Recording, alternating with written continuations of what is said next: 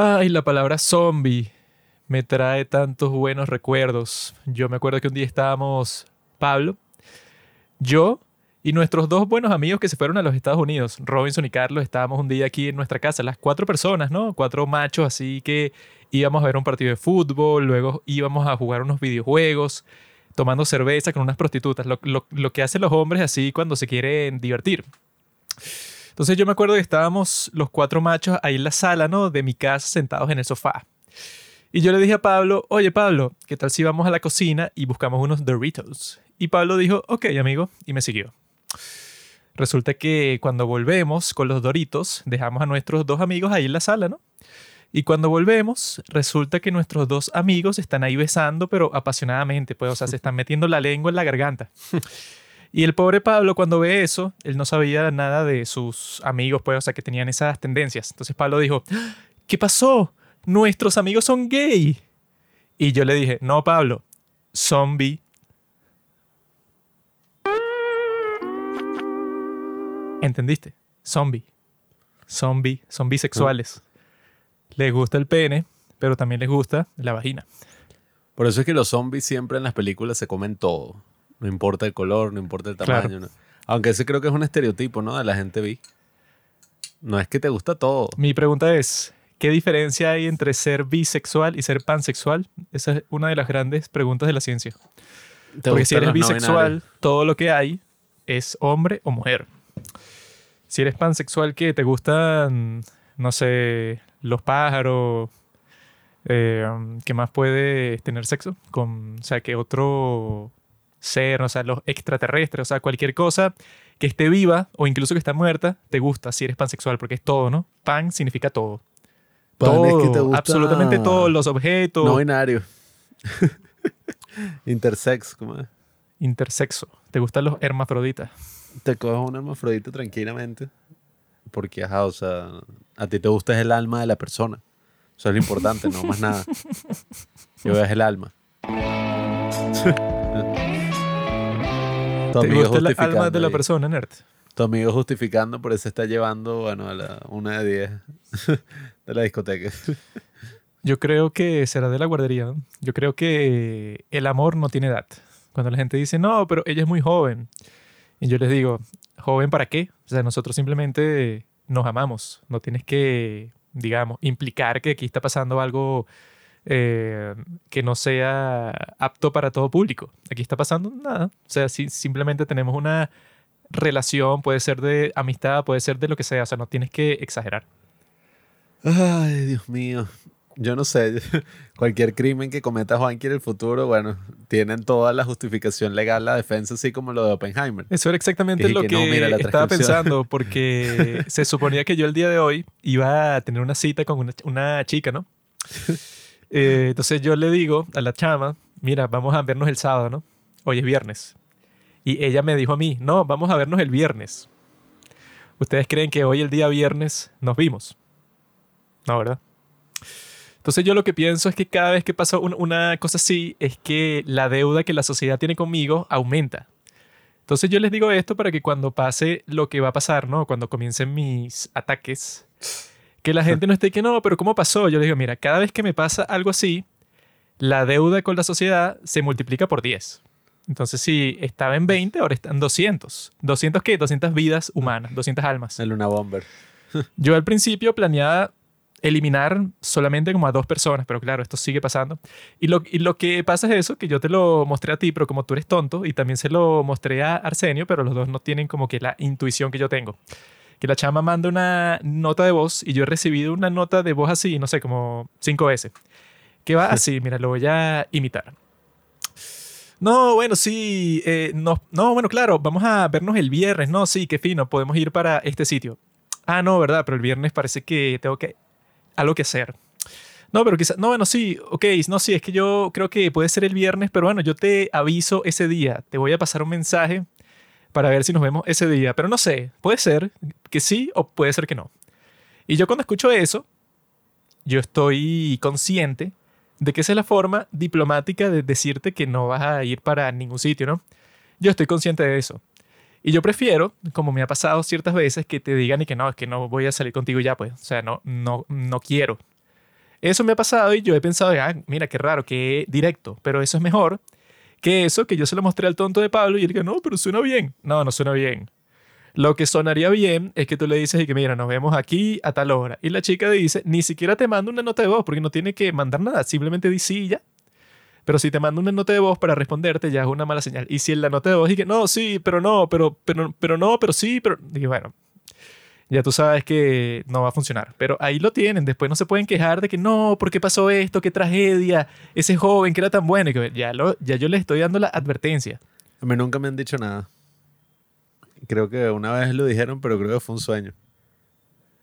la escuchando. Esta tipa piensa, como la tipa de la serie, ¿verdad? Que vamos a estar conversando. Esta tipa piensa que porque es doctora, entonces las reglas de la sociedad no aplican para ella. Y puede hacer lo que le dé la gana, puede burlarse de las personas, Ah, puede pasar por encima de la ley. Eso no funciona así. Tú eres, antes que doctora, tú eres mujer. Y ya eso descalifica todas las cosas que tú hagas. O sea, no, no hay forma que tú trasciendas esa condición con la que tú naciste.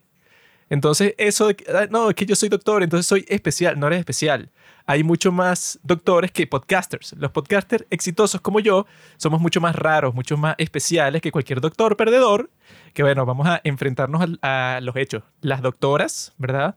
Son enfermeras, son las asistentes del doctor. Si tú eres doctora, yo lo que traduzco en mi cabeza cuando tú dices yo soy doctora, yo digo, ah, es que tú eres enfermera.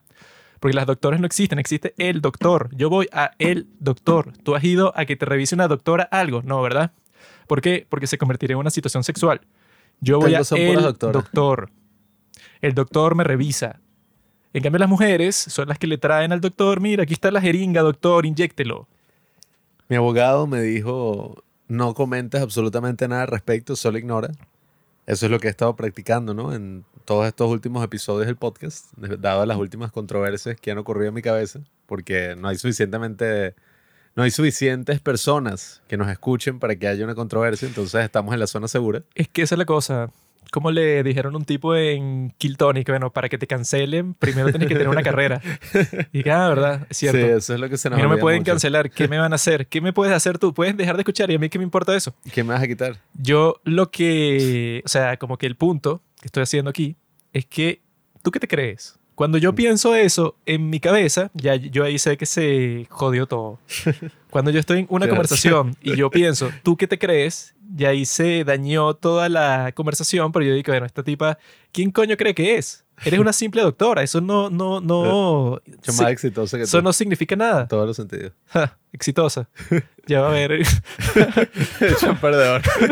El vagabundo. ya va a haber unos pocos años cuando yo me recupere de, de la tragedia por la que estoy De pasando. mi condición. Ya va a Bueno, haber. a mí me da risa eso porque yo recuerdo una anécdota muy corta.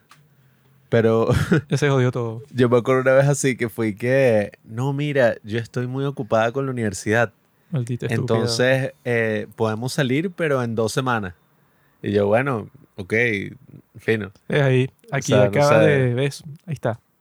¿Cómo que fino? Si la tipa te dice eso, te dice, bueno, buenas tardes. Y no le hablas más nunca. No, o sea, tampoco fue que yo le hablé mucho. Yo dije, bueno, ok, ajá, no sé, X.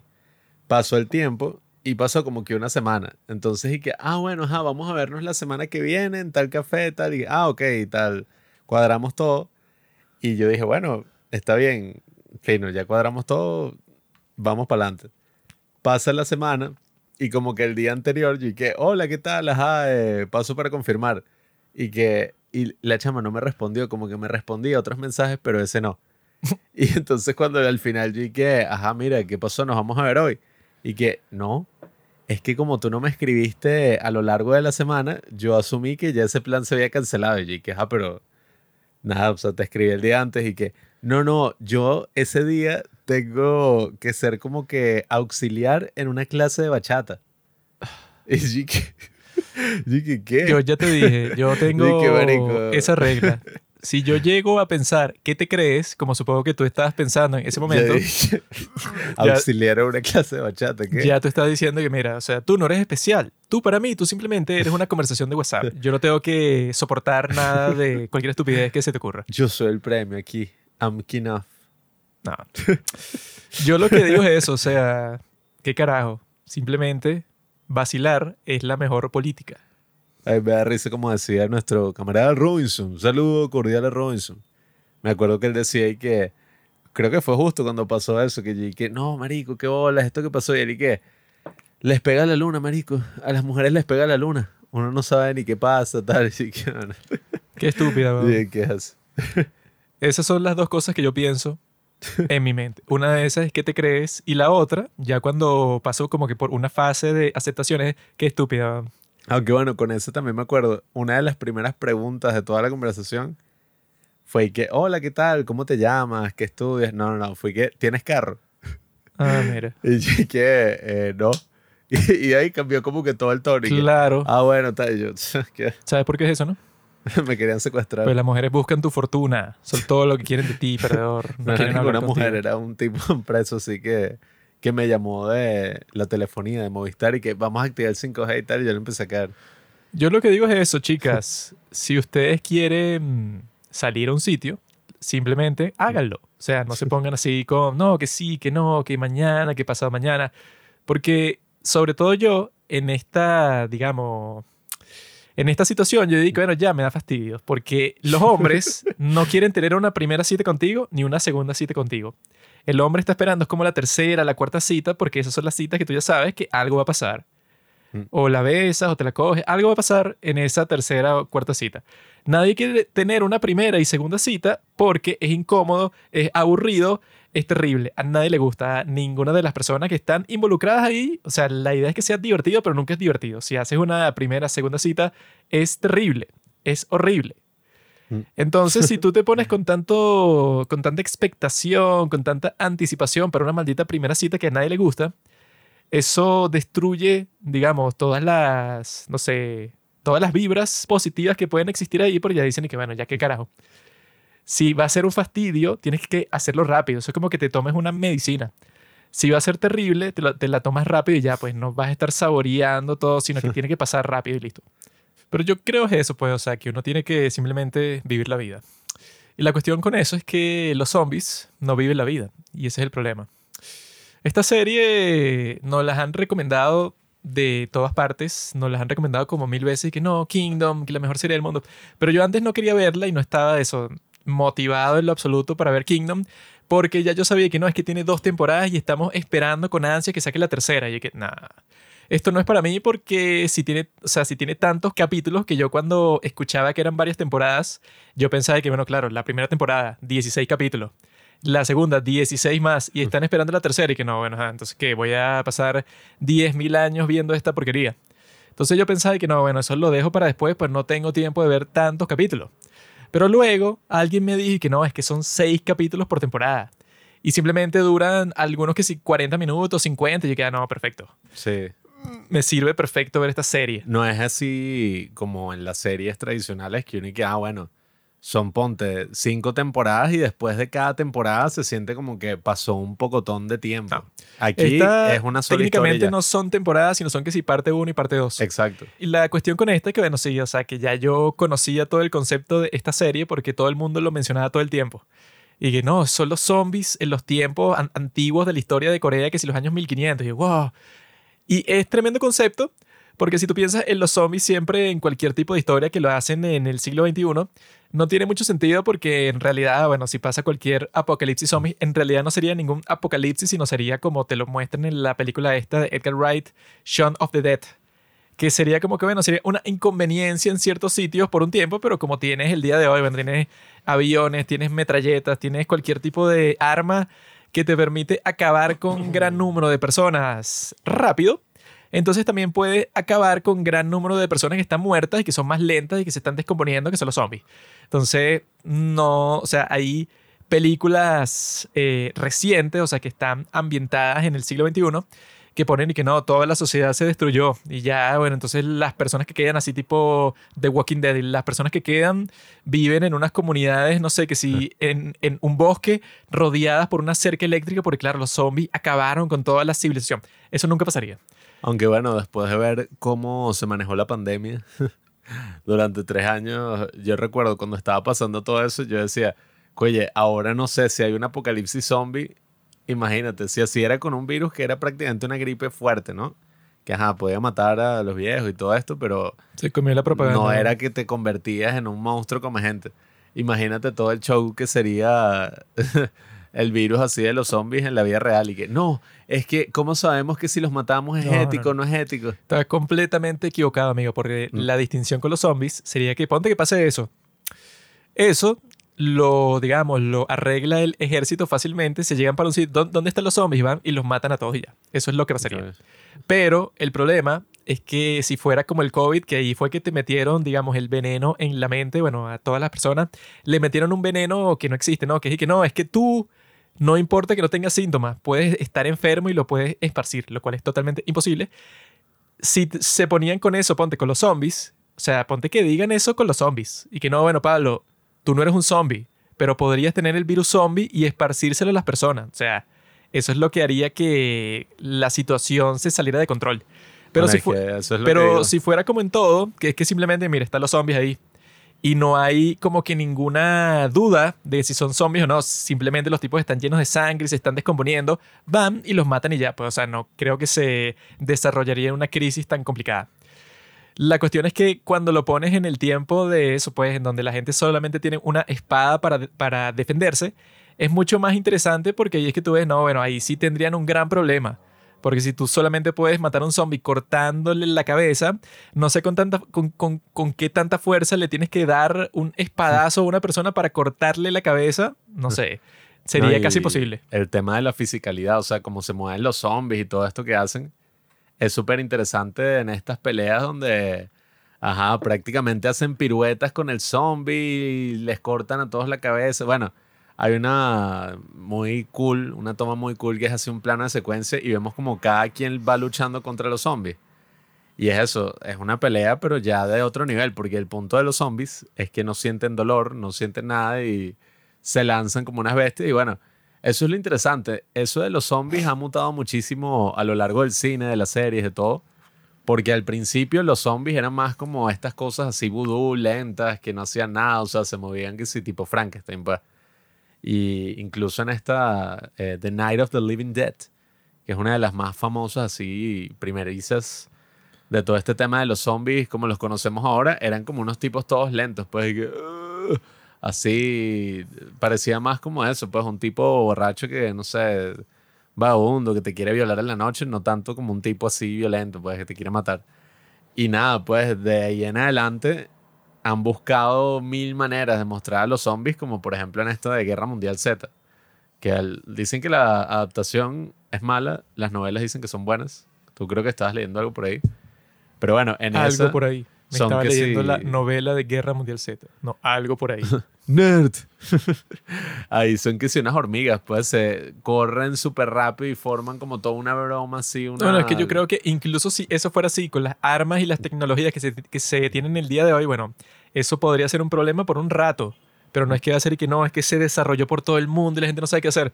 Pero lo fino de esta serie es que sí sería así en la época de... La gente solamente tenía que ser el arco y la flecha y la espada y tenían que ser unos muros súper débiles que los podían proteger. O sea, porque era un poco estúpido en la serie cuando te ponen, no, bueno, es que yo tengo unos muros de piedra súper fuertes. Pero el problema es que hay una puertica de madera que está entre el muro. Y entonces, si tú tienes un montón de zombies que se lanzan contra la puerta de madera, esa resiste como por cinco minutos y se destroza. Y la pregunta, bueno, no creo que así haya funcionado en la, en la vida real, que esos castillos o lo que sea tengan una puerta tan frágil, porque eso no tiene sentido, porque entonces los muros no funcionan. O sea, como que todo tiene que ser así. O sea, el acceso a la puerta no puede ser tan fácil. Sí, no, y el, el tema de la comunicación en esa época también, porque se supone que nadie sabe que, o sea, no en este otro lugar hay zombies en esto, sino que todo el mundo está ahí relajado en su aldea, que si pescando, y sé aquí yo. no los llaman zombies, Y sino que los llaman y los monstruos. matan. Porque claro, zombie es una palabra que se inventó en el año 50 por Mm. Jerry Hopkins. No, no sé. Pero esta serie yo creo que sí, o sea, que tiene una trama así que lo genial, bueno, primero es que es una copia de Game of Thrones. O sea, los Mm. tipos dijeron, "Va- vamos a sacar un Game of Thrones, pero coreano. Y no le podemos meter toda la cuestión sobre la magia y sobre los dragones y tal, porque no tenemos suficiente presupuesto. O sea, yo vi que todas estas series coreanas las hacen con muy bajo presupuesto. Y en Corea muchas personas se están quejando, se están poniendo codiciosos porque que los explotan laboralmente. Pero la cuestión es que eso en Corea no existe, porque los asiáticos en general, japoneses, chinos, todo, actúan y eso, o sea, como que se conciben a sí mismos como robots. Los tipos no es que tienen, no, es que yo voy a trabajar, no, es que tú no vas a trabajar. Para ti, vivir es trabajar. Tú no es que vas al trabajo, es que tú eh, vives trabajando. O sea, si tú no trabajas, tú mueres. Tú no trabajas para vivir. ¿Cómo es? Tú vives para trabajar. Estos malditos son así, o sea, todos son así. Entonces, cuando tú escuchas que no, es que los ponen a trabajar más de 24 horas y yo lo que estoy pensando es que no es que los ponen, es que ellos son así. Tú los pones a trabajar y eso es como prender una máquina, un robot. Ellos no paran hasta que se desmayan. Entonces no es que necesita regular. yo estaba leyendo una cosa ahí que estaban pasando. Un artículo ahí que dice que no, bueno, que los coreanos cuando van a grabar un drama, o sea, que no pueden... Ese es el problema con esta gente. O sea, los coreanos, los japoneses, todas estas personas están haciendo algo digamos que puede ser considerado banal. Está simplemente grabando un capítulo de un drama, de una serie romántica, o sea que tampoco es una cosa que va a cambiar el mundo, o sea, simplemente es una producción de una serie ya. Y yo lo que escuché es que estos tipos están locos porque les mandan y que en el contrato dice una cosa así como que, y que bueno, nosotros te pagamos por día. La cuestión es que nosotros definimos día como, digamos, un periodo de tiempo a través del cual tú no dejas de grabar. Mm. Entonces no es que es el día de trabajo normal de 8 horas, no, no, no. El día que yo te estoy pagando es cuando terminemos de grabar, o sea, cuando te toque descansar. Y si yo quiero, como soy un enfermo, podemos trabajar por 24 horas seguidas. Mm. Y cuando se termine, bueno, ese es tu día. O sea, trabajaste, mira, 8, 16, 24, trabajaste 3 días. Y yo te pago un día porque yo defino el día como todo el tiempo que tú trabajas hasta que descansas. Por los tipos, bueno, ahí fue que yo que comprendí que eso que, que, como que no lo traduce muy bien, porque habían salido otros artículos sobre eso de que a los empleados coreanos, cuando están grabando películas o series, los tratan mal y les pagan muy poco.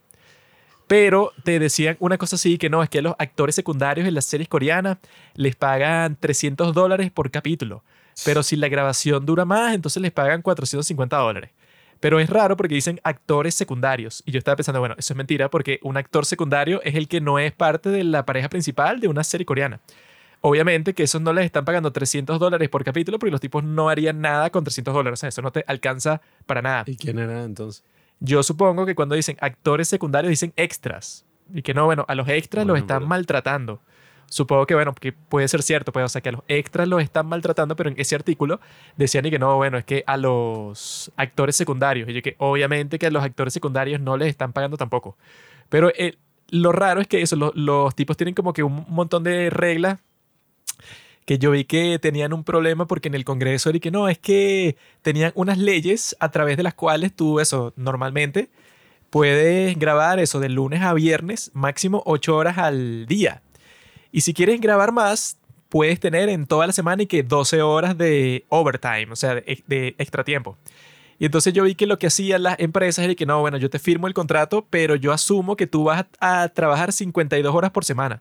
O sea, yo no lo considero como extra tiempo, sino que yo simplemente te pongo a trabajar el máximo posible. Y cuando vayas a, a, trabajar, bueno, eso es una cosa que yo te puse en el contrato, pero en realidad no va a ser así, en realidad es lo que yo quiera. O sea, vas a trabajar 24 horas, 48 horas seguidas y no me importa. Incluso hay una historia de un tipo que se suicidó y el tipo puso en su nota de suicidio que no, es que esta empresa me hizo trabajar tanto que si 24 horas seguidas y lo peor de todo es que yo era el manager. Entonces yo como el manager tenía que obligar a otras personas que llevaban trabajando que si 30 horas y dije, mira, despierten, perdedores, que hay que seguir trabajando. Y él y que se suicidó porque no podía aguantar eso, pues como que la exigencia que le ponían. Y lo gracioso es que es eso, pues la exigencia para grabar un drama coreano. Mm. O sea, no es que estás en el ejército, que tiene sentido que te exigirían tanto y que no, mira, es que tienes que invadir esta ciudad y tiene que ser lo más rápido posible porque las condiciones... No, o sea, no, estoy grabando un drama que dicen y que no, claro, es que las condiciones son tan difíciles porque como los tipos tienen que grabar y publicar el capítulo para la próxima semana, tienen una semana para grabar todo el capítulo y los tipos no, bueno, no tendrán un sistema muy eficiente para hacerlo y tienen que pasar, no sé, trabajando tres días seguidos, pero literalmente tres días seguidos, lo que significa sin dormir. No, es que imagínate cómo sería editar todo eso en tan poco tiempo y como uno ve en los dramas coreanos que prácticamente duermen en la sala de Ay, que los guiones los, los han terminado que si dos o tres horas antes de comenzar a grabar. y que, ay, ¿cómo graban eso? O sea, ¿cómo le dicen a los actores y que no, mira, que tú vas a hacer esto ahora? Apréndete esto rápido para que lo digas ahí y bueno, te explico más o menos qué es lo que tiene que ver con tu personaje. Y que, ¿qué? Esta sin duda es una serie muy, muy importante para la historia de Corea del Sur, porque fue la primera serie financiada por Netflix, producida por Netflix. Yo cuando hice el video sobre El Juego del Calamar, que fue la serie más exitosa así de Netflix, hecha en Corea y bueno, era un drama porque era como que no, es que sí, la serie que más personas han visto en el tiempo más corto. Todo el mundo había visto El Juego del Calamar. Yo investigué un poco de cómo es que funcionó todo esto y es que Netflix abrió una sede en Corea del Sur y básicamente se acercaron a todos los creadores, guionistas que tenían así en mente y les dijeron, mira, ¿cuál es una serie o cuál, sí, o sea, dime una idea que tú siempre has querido hacer pero siempre te han rechazado?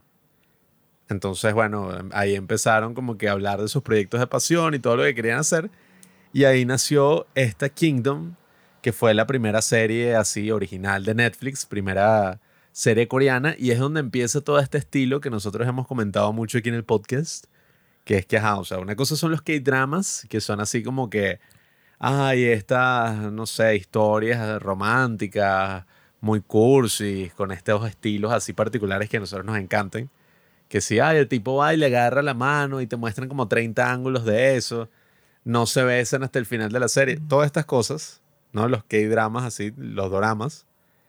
Y otra cosa son como las series coreanas que está produciendo ahorita Netflix, que son como mucho más dramáticas, mucho más oscuras, no son 16 episodios, pueden incluso ser por temporadas. Entonces, bueno, tenemos cosas como el juego del calamar, que fue que sí, una de las series más, no sé, explícitas de los últimos tiempos, y bueno, no es para nada lo que alguien se imagina cuando dice, ay, el K-drama, ay, esta historia de amor de estos tipos y tal.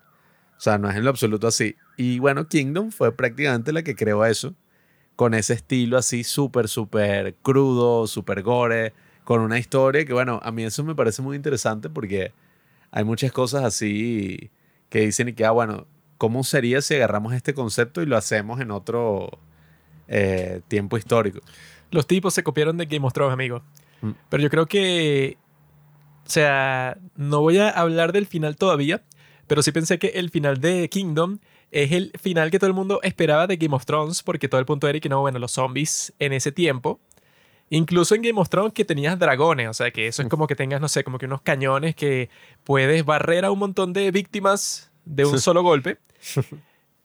Incluso con eso, Eric, bueno, la, van- la van a pasar mal. O sea, cuando les toque hacer una pelea de frente contra los zombies, no sé qué van a hacer porque no tienen las suficientes armas, no solo con dragones, sino que, que sí con magos, pues. O sea, como que es una, una cuestión que no debería ser tan complicado.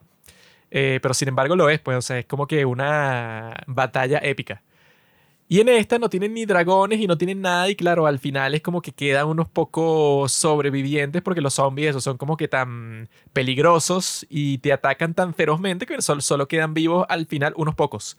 Eso era lo que todo el mundo pensaba que iba a pasar en Game of Thrones, pero en Game of Thrones simplemente al final todos los personajes principales viven y listo. O sea, y los que se murieron fue como que por circunstancias ajenas al grupo de 10 mil trillones de zombies que te estaba invadiendo tu país. Escuchen nuestro episodio sobre, ¿cómo es? Los peores finales en la historia de la televisión. Pero este sí lo hace bien.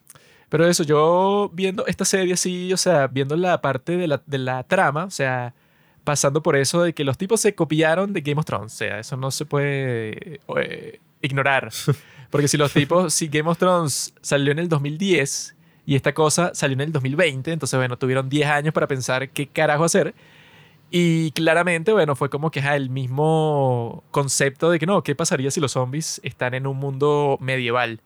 Y en el mundo medieval de Corea, bueno, eran puros tipos así con espadas y tal que tienen que defenderse de estos monstruos. Existía este sistema de castas que, bueno, en Corea han hecho muchísimas series históricas. Qué ingenio y que existía, ¿no? existe hasta el día de hoy. Los nobles, el clero, Ahora todo eso sabios. se determina por cuánto dinero tienes. Bueno, claro. Entonces, ah, o sea, los, ¿cómo es? Los chabol, ¿qué le dicen? Los chabol, los dueños así, hijos de los dueños de todos estos conglomerados, bueno, Bueno, eso es verdad, eso lo han adaptado en muchas series, como por ejemplo Vincenzo y, ¿cómo es? Mujercitas. Te ponen prácticamente la misma trama que esos tiempos de Reyes, pero con gente de- dentro del ámbito comercial, el ámbito político, Pero es que todos son lo- unos, mala- unos malandros. La unos cosa que no hacen en Game of Thrones con lo de los zombies, que es lo que sí hacen en esta serie, es que lo combinan con ese juego de tronos. Porque claro, Game of Thrones, juego de tronos, ¿no? Y se llama así porque el juego es que tú quieres tener el poder, quieres sentarte en el trono. Y lo mismo pasa con esta serie, pero lo fino que hicieron es que convirtieron al rey en un zombie.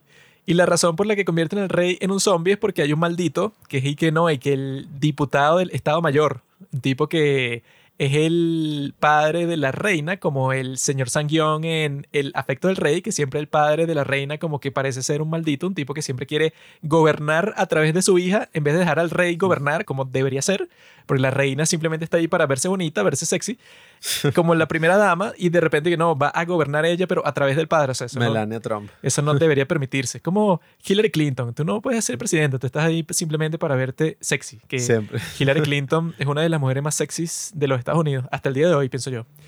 Pero la cuestión es que aquí, bueno, que con ese intro que tienen, que es un intro genial, pienso yo. O sea, yo creo que es de los mejores intros que se han visto en la historia de Corea del Sur. La cinematografía y todos esos aspectos técnicos en esta serie, bueno, están en otro nivel, incluso se ve desde el principio.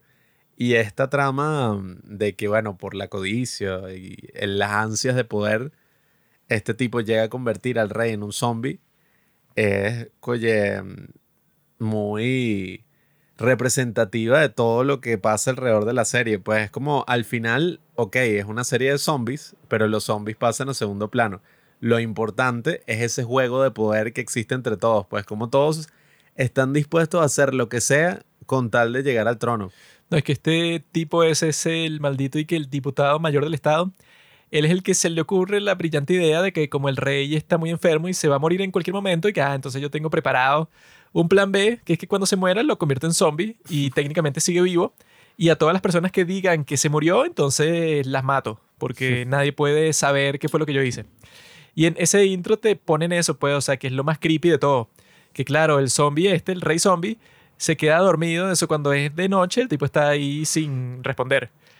Y entonces pasan toda la noche haciéndole todos estos tratamientos raros de acupuntura, de mil cuestiones así para la piel, que lo maquillan y todo, para que cuando se despierte y sea un zombie no se vea tan mal. O sea, es una cosa súper bizarra, porque le ponen cadenas y todo, y no importa porque se come a los que le traen la comida, se come a los que limpian, se come un doctor, o sea, es como que algo totalmente absurdo. Sí, la forma en que convierten al rey en zombie también es súper original y como súper autóctona de Corea, porque no es que, no, bueno, le inyectaste una cosa, le diste un té de no sé qué, qué. No, tienes que hacerle acupuntura en un punto específico con una hierba, pues una flor fantasma, es que le llaman, no me acuerdo cómo es que le dicen. La flor de la resurrección. Que tienen que, bueno, utilizarla y está como todo ese tema, ¿no? O sea, la curandera, que es la que más sabe, eh, tienen como todo este trasfondo de que había una guerra en contra de Japón que quería conquistar Corea y ellos utilizaron toda esta broma de los zombies para poder ganar la guerra y es como una maldición. Ellos sacrificaron todas estas vidas porque ni siquiera fue con soldados que se murieron, agarraron que si a todos los enfermos de una aldea los mataron y los convirtieron en zombies. No te adelantes, amigo. Pero bueno, existe Estamos ese en tema. la parte en que convierten al rey en zombie. Existe ese tema de la Y maldición. cuando pasa eso, es súper absurdo porque entonces el tipo se obsesiona y que no, bueno, nadie puede saber esto mientras la maldita de mi hija supuestamente está embarazada. Y el tipo no sabe porque la hija, bueno, es tan maldita como él, está fingiendo estar embarazada, que por alguna razón no puede estar embarazada y está fingiendo. Y ella tiene la brillante idea desde el principio de agarrarse como a siete, ocho viudas que están embarazadas y decir que, bueno, vamos a ver si le sale eh, un hijo varón, porque si no es varón, bueno, literalmente matamos a la niña cuando nazca. Que hay una parte súper oscura que están en un parto en esa zona en donde ella puso a todas las mujeres a vivir ahí, que todas están felices, comiendo muy bien, porque les interesa que ellas estén sanas para cuando den a luz. Pero cuando dan a luz pasa algo que es muy oscuro, así que escuchas que, ajá, que nació el bebé y hay como que una gente fuera del sitio del parto que está escuchando qué está pasando. Y apenas nace el bebé, como que llora como por cinco segundos y de repente como es como si lo estrangularan, pues, o sea, suena un sonido como... Sí, como que le cortaron la respiración tanto a, a, la niña que acaba de nacer como a la madre, o sea, así como inmediatamente. Y las personas que están escuchando como que se extrañan un poco, se confunden y que ya va, pero ahí había nacido un bebé, estaba llorando, de repente dejó de llorar y como que fue la misma partera, la tipa que estaba posibilitando el parto, las mata. Ahí mismo. La reina hace todos estos rituales que son y que no, dame un hijo, un niño, un varón, que sea el príncipe. Y entonces hay como esta tipa que cambia de voz y le dice que no, tienes que hacer un sacrificio, tal, tal. Y está haciendo como todas esas movidas. Es básicamente como la misma historia de Glee. que la tipa finge que tiene como una broma ahí, un colchón, fingiendo un embarazo. Pero claro, con consecuencias muchísimo más nefastas. Y es súper interesante porque incluso en el mismo bando del villano tienen secretos entre ellos. Pues no es así como, ay, bueno, un villano plano ahí, no pasa nada, sino que incluso entre los malos hay problemas. No, bueno, es que este tipo, a ese personaje del consejero en toda la serie, siempre lo ponen que el tipo que lo sabe todo. El tipo como el señor Sanguión en esa del afecto del rey, que es que no sé, o sea, cualquier plan que hacen, resulta que el tipo tenía como 10 planes, el plan B, plan C y plan D, para contrarrestar cualquier cosa que se te ocurriera a ti. O sea, lo ponen súper poderoso. Y aquí también lo ponen así, pero sí le ponen ciertas vulnerabilidades para que no sea tan exagerado de que no, él lo puede todo y si tú lo tratas de destruir no importa, o sea, el tipo es tan inteligente que cualquier cosa que a ti se te ocurra ya él pensó en eso. Sino que en este, bueno, tienes como que varios factores al mismo tiempo que él no está viendo. Pero lo fino es que, bueno, es que el tipo como que ha usado esa misma técnica de convertir a las personas en zombies para su propio beneficio 10.000 veces. El tipo como que se volvió adicto a eso. Y el tipo, al principio, lo que hace es decir que no, sí, este, este tipo Chang, que es nuestro protagonista, no, es un traidor. Porque él ha estado esparciendo el rumor de que el rey murió. Que de bolas que murió, ¿no? Ese es todo el punto. Hasta el punto de que el tipo, el primer drama que hay en la serie es que no deja a nadie entrar al palacio. Hasta el tipo que es el príncipe, que es el que va a heredar el trono. Y no tiene sentido, pues como él no va a entrar a donde vive el rey, porque es su padre. Pero este tipo, que es el protagonista, al, mismo tiempo es ilegítimo. El hijo que tuvo el rey, no sé, con una criada. Pero no tiene más hijos. Así que como es el único, bueno, se supone que él es el príncipe coronado. Y lo fino de todo es que el tipo está ahí, bueno, eso, tratando de pasarle por encima a este maldito que es el villano. Y ahí es que tú, o sea, cuando te presentan el tema del zombie es cuando él se mete en el palacio. Y cuando él está ahí, como que escucha que hay un maldito monstruo, literalmente un monstruo, pues suena como que un tigre rugiendo por los pasillos del palacio y te muestran así que como que prenden una, una vela y se ve la sombra de este monstruo, pues, o sea, del rey convertido en zombie. Y el príncipe está viendo eso y está ahí, ¿qué, carajo? O sea, hay mm. como que no sé qué coño es, o sea, un tipo está loco, alguien está rugiendo, gritando, yo entré al palacio y yo estoy, ¿qué es esto?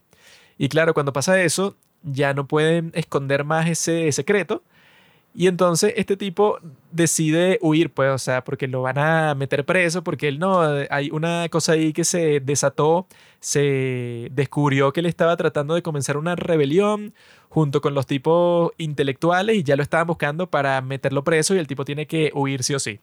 Pero como ellos descubrieron el, el registro médico, que eso fue lo que le da el guardaespaldas del tipo, descubren el registro médico que misteriosamente a pesar de que en todos los días siempre hay un registro médico porque le hacen una cosa así, pues un examen médico al rey todos los días. Pero hay un grupo de días, como de seis días, en donde no hay nada, en donde las páginas están en blanco. Y los tipos dicen que, ah, como esto es posible, si esto es una cosa súper oficial. Y entonces cuando ven eso dicen, no, entonces hay que ir a visitar al médico que lo visitó estos días porque es súper sospechoso que el médico que lo visitó, que es un médico especial que se trajeron de otro sitio, no dejó ningún registro. O sea, ¿qué coño están haciendo con el rey que al parecer está muerto, pero están pretendiendo que está vivo? Entonces los tipos emprenden su viaje, ahí es que en realidad comienza el drama de la serie para ir a este sitio en donde está este médico. Y la cuestión ahí es que, bueno, pasa como que la cosa que a mí me gustó mucho cuando lo veía así como origen de esta cuestión de del mundo zombie, ¿no? Porque lo que te muestran ahí, la parte histórica, es que al parecer cuando Corea tenía esa guerra con Japón, como pasa en todas las guerras, resulta que había una hambruna y que bueno, que la hambruna afecta es a los campesinos, pues a, a la gente común y no afecta a la gente que está en el palacio, que la gente está viviendo con toda tranquilidad. Mientras que los comunes y sobre todo estos tipos están enfermos y viven en eso, pues en una especie de hospital de esos tiempos, pero que es terrible. Cuando el médico, que fue el que fue a visitar al rey, regresa, resulta que él fue con su hijo y a su hijo lo mordió el rey zombie y su hijo como que no se convirtió en zombie, sino que se murió ya. Y entonces cuando pasa eso, está este personaje que es un psicópata, que él tiene la gran idea de cocinar al hijo del médico en un estofado, pues, en un sancocho. Y que no, bueno, vengan todos a comer la sopa de este niño que yo, un niño que lleva muerto varios días. Y como los tipos en ese sitio se están muriendo de hambre y que, bueno, hicimos el, sa- el sancocho de niño. Pero, pero no lo saben, pues el que lo sabe es el enfermo que lo hizo, que él ni siquiera come. Y es gracioso porque ahí es que nos presentan al personaje de Sobi, que no sé si es enfermera o es doctora o qué. Pero la tipa, Una es, curandera. la tipa es la que se da cuenta cuando se, ella se extraña y que, ah, nosotros nos estábamos muriendo de hambre como hace tres días. Y ahora yo veo que estos tipos se están comiendo una sopa y todos tienen como que un pedazote de carne, ¿no? Qué raro. y que, Uf, qué buena, es la mejor carne. Y el tipo dice que no, es que yo casé un venado. Y la tipa dice, ¿casaste tú en dónde, cuándo? Si tú has estado aquí todo el tiempo, mentiroso. Y la tipa se acerca a la olla y descubre un dedo Ah. de, bueno, o sea, de quién más va a ser, del cadáver que, que trajeron como hace dos días. Y es fino porque entonces los tipos que ya estaban enfermos, que bueno, que pasaron como que esa última cena súper divertida, de repente comienzan a convulsionar y a vomitar y tal. Y, y la doctora esta Sobi, que bueno, que la interpreta Baeduna, que es tremenda actriz, la tipa ve la cuestión y dice, no, bueno, supongo que se enfermaron. Y entonces va a reclamarle al tipo que lo hizo y están metidos como que en un granero ahí en el hospital. Y mientras pasa todo eso, resulta que obviamente que no están enfermos, sino que se están convirtiendo en zombies. Y en zombies así que eso, de los que te muerden y sí te transforman. Entonces, los que se comienzan a convertir en zombies, entonces comienzan a morder a todo el mundo.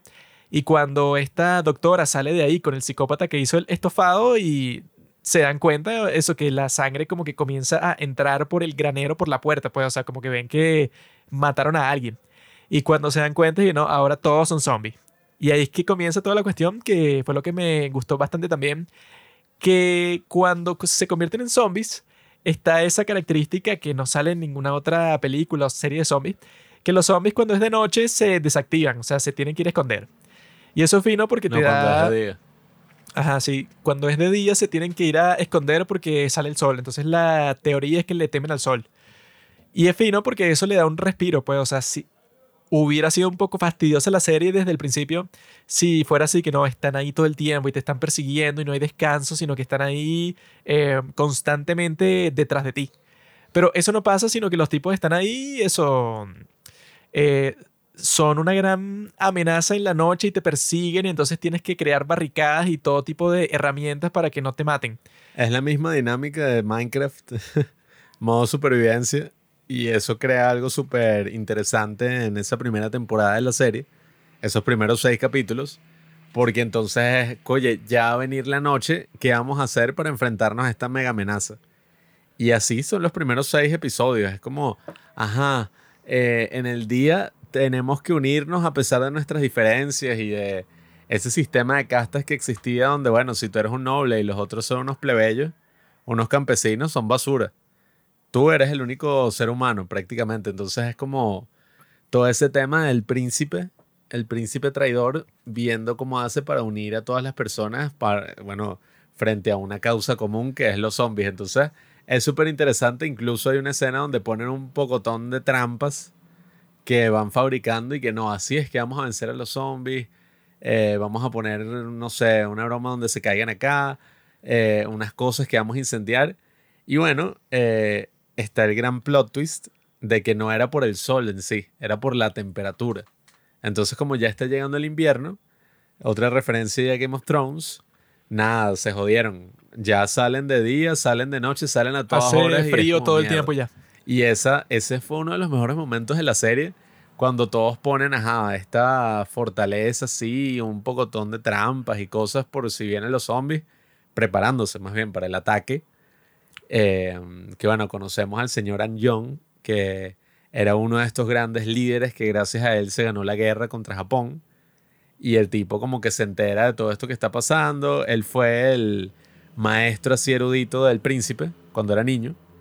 Entonces como que bueno, él también se une a esta cruzada del príncipe y el tipo es el más lacra, pues, o sea, el más cool o uno de los más cool de la serie porque es como este viejo que fue el líder de guerra y tiene a todos estos otros subalternos. Bueno, tuvo a todos estos otros discípulos que son como parte de su clan y es como súper raro porque ellos ya saben cómo tratar con la plaga. O sea, ellos ya saben cómo es que se matan los zombies. Entonces, uno y que, ajá, pero ¿cómo ustedes conocen esto?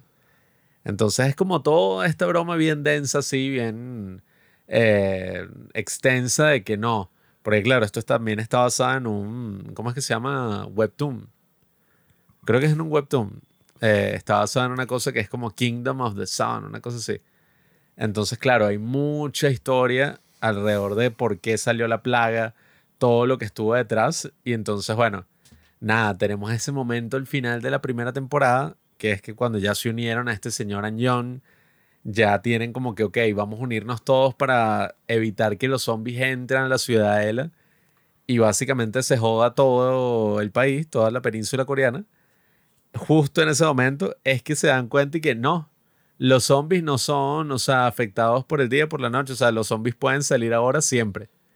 Y ahí, yo me acuerdo, yo ahí dije que, qué carajo, porque literalmente se escucha como un rugido, una cosa, salen 10.000 pájaros volando y te muestra una toma de que, bueno, todos los zombies se despertaron, pues, y todos van hacia donde están los personajes. A mí esa primera temporada no me gustó mucho porque es muy aburrida si la comparas con la segunda, porque la ah, segunda es en, donde pasa todo.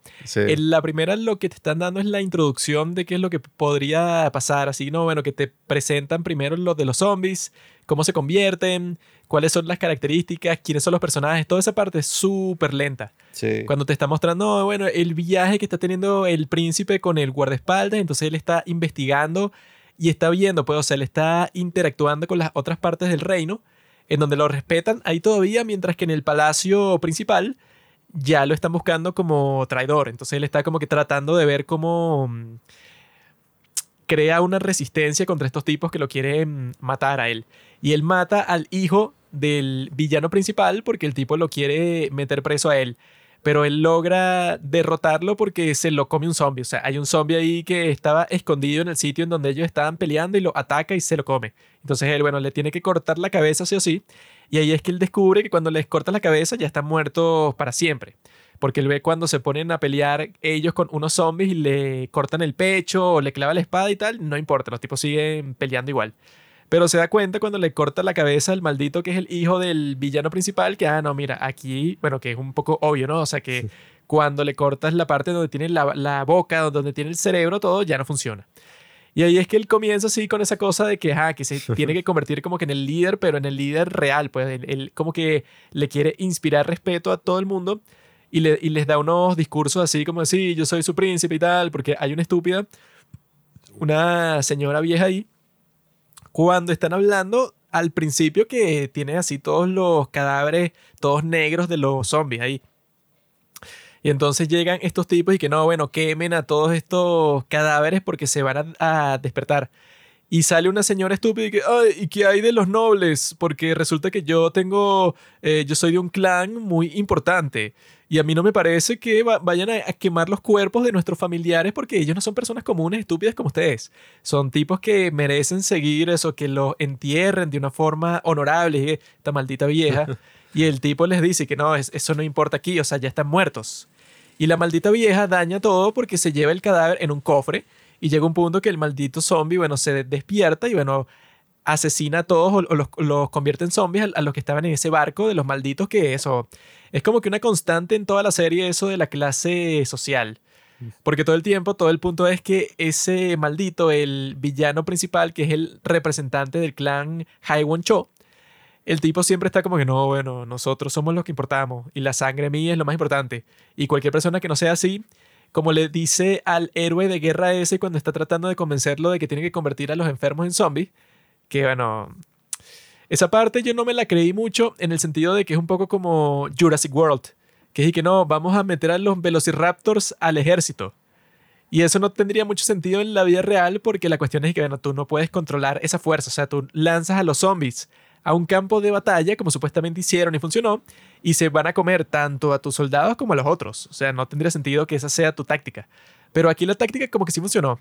Y cuando el tipo se le está explicando a ese héroe de guerra, le dice que no, mira, ajá, es un pocotón de gente que no solo es que están enfermos, que son gente, o sea, de una aldea ahí que a quién le importa. O sea, si ellos los convertimos en monstruos y nos ayudan a salvar toda Corea, entonces ¿qué me importa? Y el tipo, el héroe de guerra, como que eso, como que con muchas dudas y sin quererlo hacer, accede a eso y bueno, lo convierten y tal, y él está muy culpable porque dice, no, como yo me presté para esa, esa gran atrocidad. Y el que era parte de esa aldea, irónicamente, es el mismo idiota que hizo el estofado de cadáver de zombie Mm. y que convirtió, bueno, a todos los enfermos esos en zombies y ahí fue que comenzó la cosa. Claro, porque está el tema de que tú tienes que pagar un precio por todas las acciones que realizas. Entonces, bueno, al hacer algo tan horrendo como lo que ellos hicieron, el tipo estaba consciente de que eventualmente eso iba a volver a, joderlo, a morderle el trasero. Pero es que eso, para empezar, como estrategia militar nunca pasaría. Por eso es que me recordó a lo de Jurassic World, porque, bueno, sí, usa a los Velociraptors en un terreno de guerra. Y que, bueno, no sé qué tan efectivo sería. Y al mismo tiempo son bestias que no controlas. Y bueno, eso lo de los zombies se multiplica más y todo, porque ya no son unos Velociraptors que son como tres dinosaurios y ya Claro, pueden infectar. sino que estos son como 10.000 y los tipos literalmente cualquier sangre que, que vean, como nos van a mostrar en la escena más épica de la serie luego, si tú ves un poquito de sangre en cualquier parte, tú te lanzas contra eso indiscriminadamente, no importa si es de tu lado o del otro lado. Ahora que dijiste eso de que, no, hay que atacarlos en la cabeza, obviamente, me acordé de esta porquería de película que es y que vecinos cercanos del tercer tipo. Que ese yo la vi cuando salió, yo tenía como 12, no sé. Y me acuerdo que la estaba viendo con mi padre y él empezó a pasar las escenas porque tenía muchos chistes subidos de tono. Que si no, vamos a hacer una orgía. Y eran cosas así. Y al final resulta que los aliens, tú les disparabas en la cabeza y no morían sino que su punto débil era que el pene. La cabeza Entonces pene. tienes que dispararles en el pene, que es como la cabeza si no muere. Qué, estúpido. y qué estupidez. No es que eso, pues, o sea, cuando pusieron eso ahí de que no, ellos fueron la razón por la que ganamos la guerra. Yo estaba pensando, bueno, qué mentira. O sea, funciona para la historia, pero es estúpido porque, bueno, eso no puede ser la razón por la que ganaste la guerra, porque sería muy caótico, muy catastrófico que esa fuera tu táctica. O sea, no lo veo funcionando. Pero al parecer le funcionó y esa es la razón principal por la que el personaje ese, bueno, que lo ponen como el más fuerte de todos, ese que hizo la sopa de- zombie. Ese porque lo ponen en cualquier crisis, o sea, en cualquier momento en que te vienen a comer todos los zombies. Si ese tipo está en tu grupo, no te va a pasar nada porque el tipo es una estrella. El tipo es bueno disparando, es bueno con el arco y la flecha, es bueno con cualquier espada que tú le des, peleando contra quien sea. El tipo es un Terminator, no le puedes hacer nada nunca ya. Y ese tipo tiene una sed de venganza contra los tipos que convirtieron a toda su aldea, a todas las personas que él conocía en zombies. Y el tipo es cazador de tigres, tiene una habilidad con el rifle que cuando aparecen las armas de fuego, Jiki ya va. ¿Qué? ¿Cuándo es que está ubicada esta serie? ¿En qué momento histórico? Eso no lo terminé de buscar, no sé, pero debe ser Creo 1800, que- no, no, no. 1700. Estás loco. No, bueno, que si los 1800 años no. 1500. 1500 ya había. Pero ellos tienen esos rifles así, pero no creo que sean como lo ponen a él en una parte que el tipo dispara, pero como si fuera que si una Sí. escopeta del día de hoy, en donde él dispara seguido como siete veces. Y llega, bueno, cuando va a matar al tipo este del clan, al jefe, al villano, dispara que, bueno, la bala llegó completica. No, o sea, John F. Kennedy, el tipo se lanzó un esos tiempos tú tendrás un rifle scope. así, pero eso es como todos los rifles, no sé, que si hasta el siglo XIX que tú para cargarlos y bueno, te tardabas como dos minutos y lo disparabas y listo, pues, Que o sea, ya lo disparaste una vez. Pero aquí el tipo de eso, como que así es como que funciona en general en la serie, pero en ciertos momentos y que no, pero esta vez como que se cargó solo y él disparó como 10 veces. Debe ser algo así como en los años 1600. Pero este tipo de eso, pues, o sea, es como que el representativo de, esas, de esa zona ahí, como que es el que defiende a todas estas personas. Pero es gracioso porque entonces él cuando llega al palacio más cercano, luego de que pasa la cuestión esa de que los zombies los están persiguiendo, los que eran parte del hospital, el tipo llega para un sitio ahí en donde, en donde están como que los nobles de esa zona. Se mira el siglo XVI. Y cuando los tipos están ahí, eh, tienen a todos los cadáveres así, todos negros, pues, o sea, que los zombies como que se ponen negros el cuerpo completo. Y es gracioso porque el tipo llega ahí y les dicen y que, mira, enfermo, tienen que quemar estos cuerpos ya. Y los tipos le están diciendo que no, y él agarra una antorcha y se pone a quemarlos ellos mismos.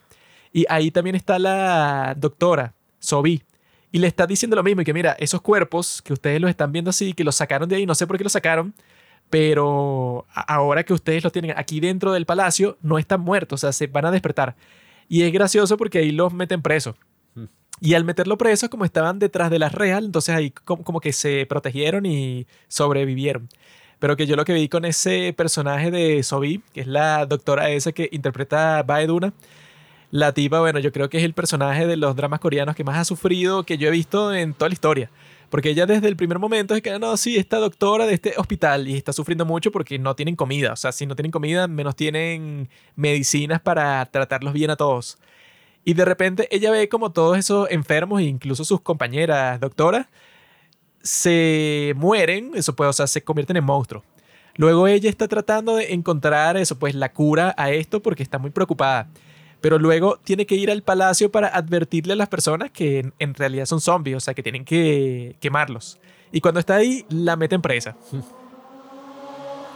Luego de eso, se hace, bueno, amiga extraña del payaso de la serie, que es como que un tipo ahí que también es del clan del villano, pero el tipo es como un Jar, un Jar, Binks, es como que... Comic Relief. El tontito de la cuestión, que cualquier cosa que le ponen a hacerlo hace mal y en cualquier pelea el tipo lo que hace es salir corriendo y es un cobarde y no quiere hacer nada.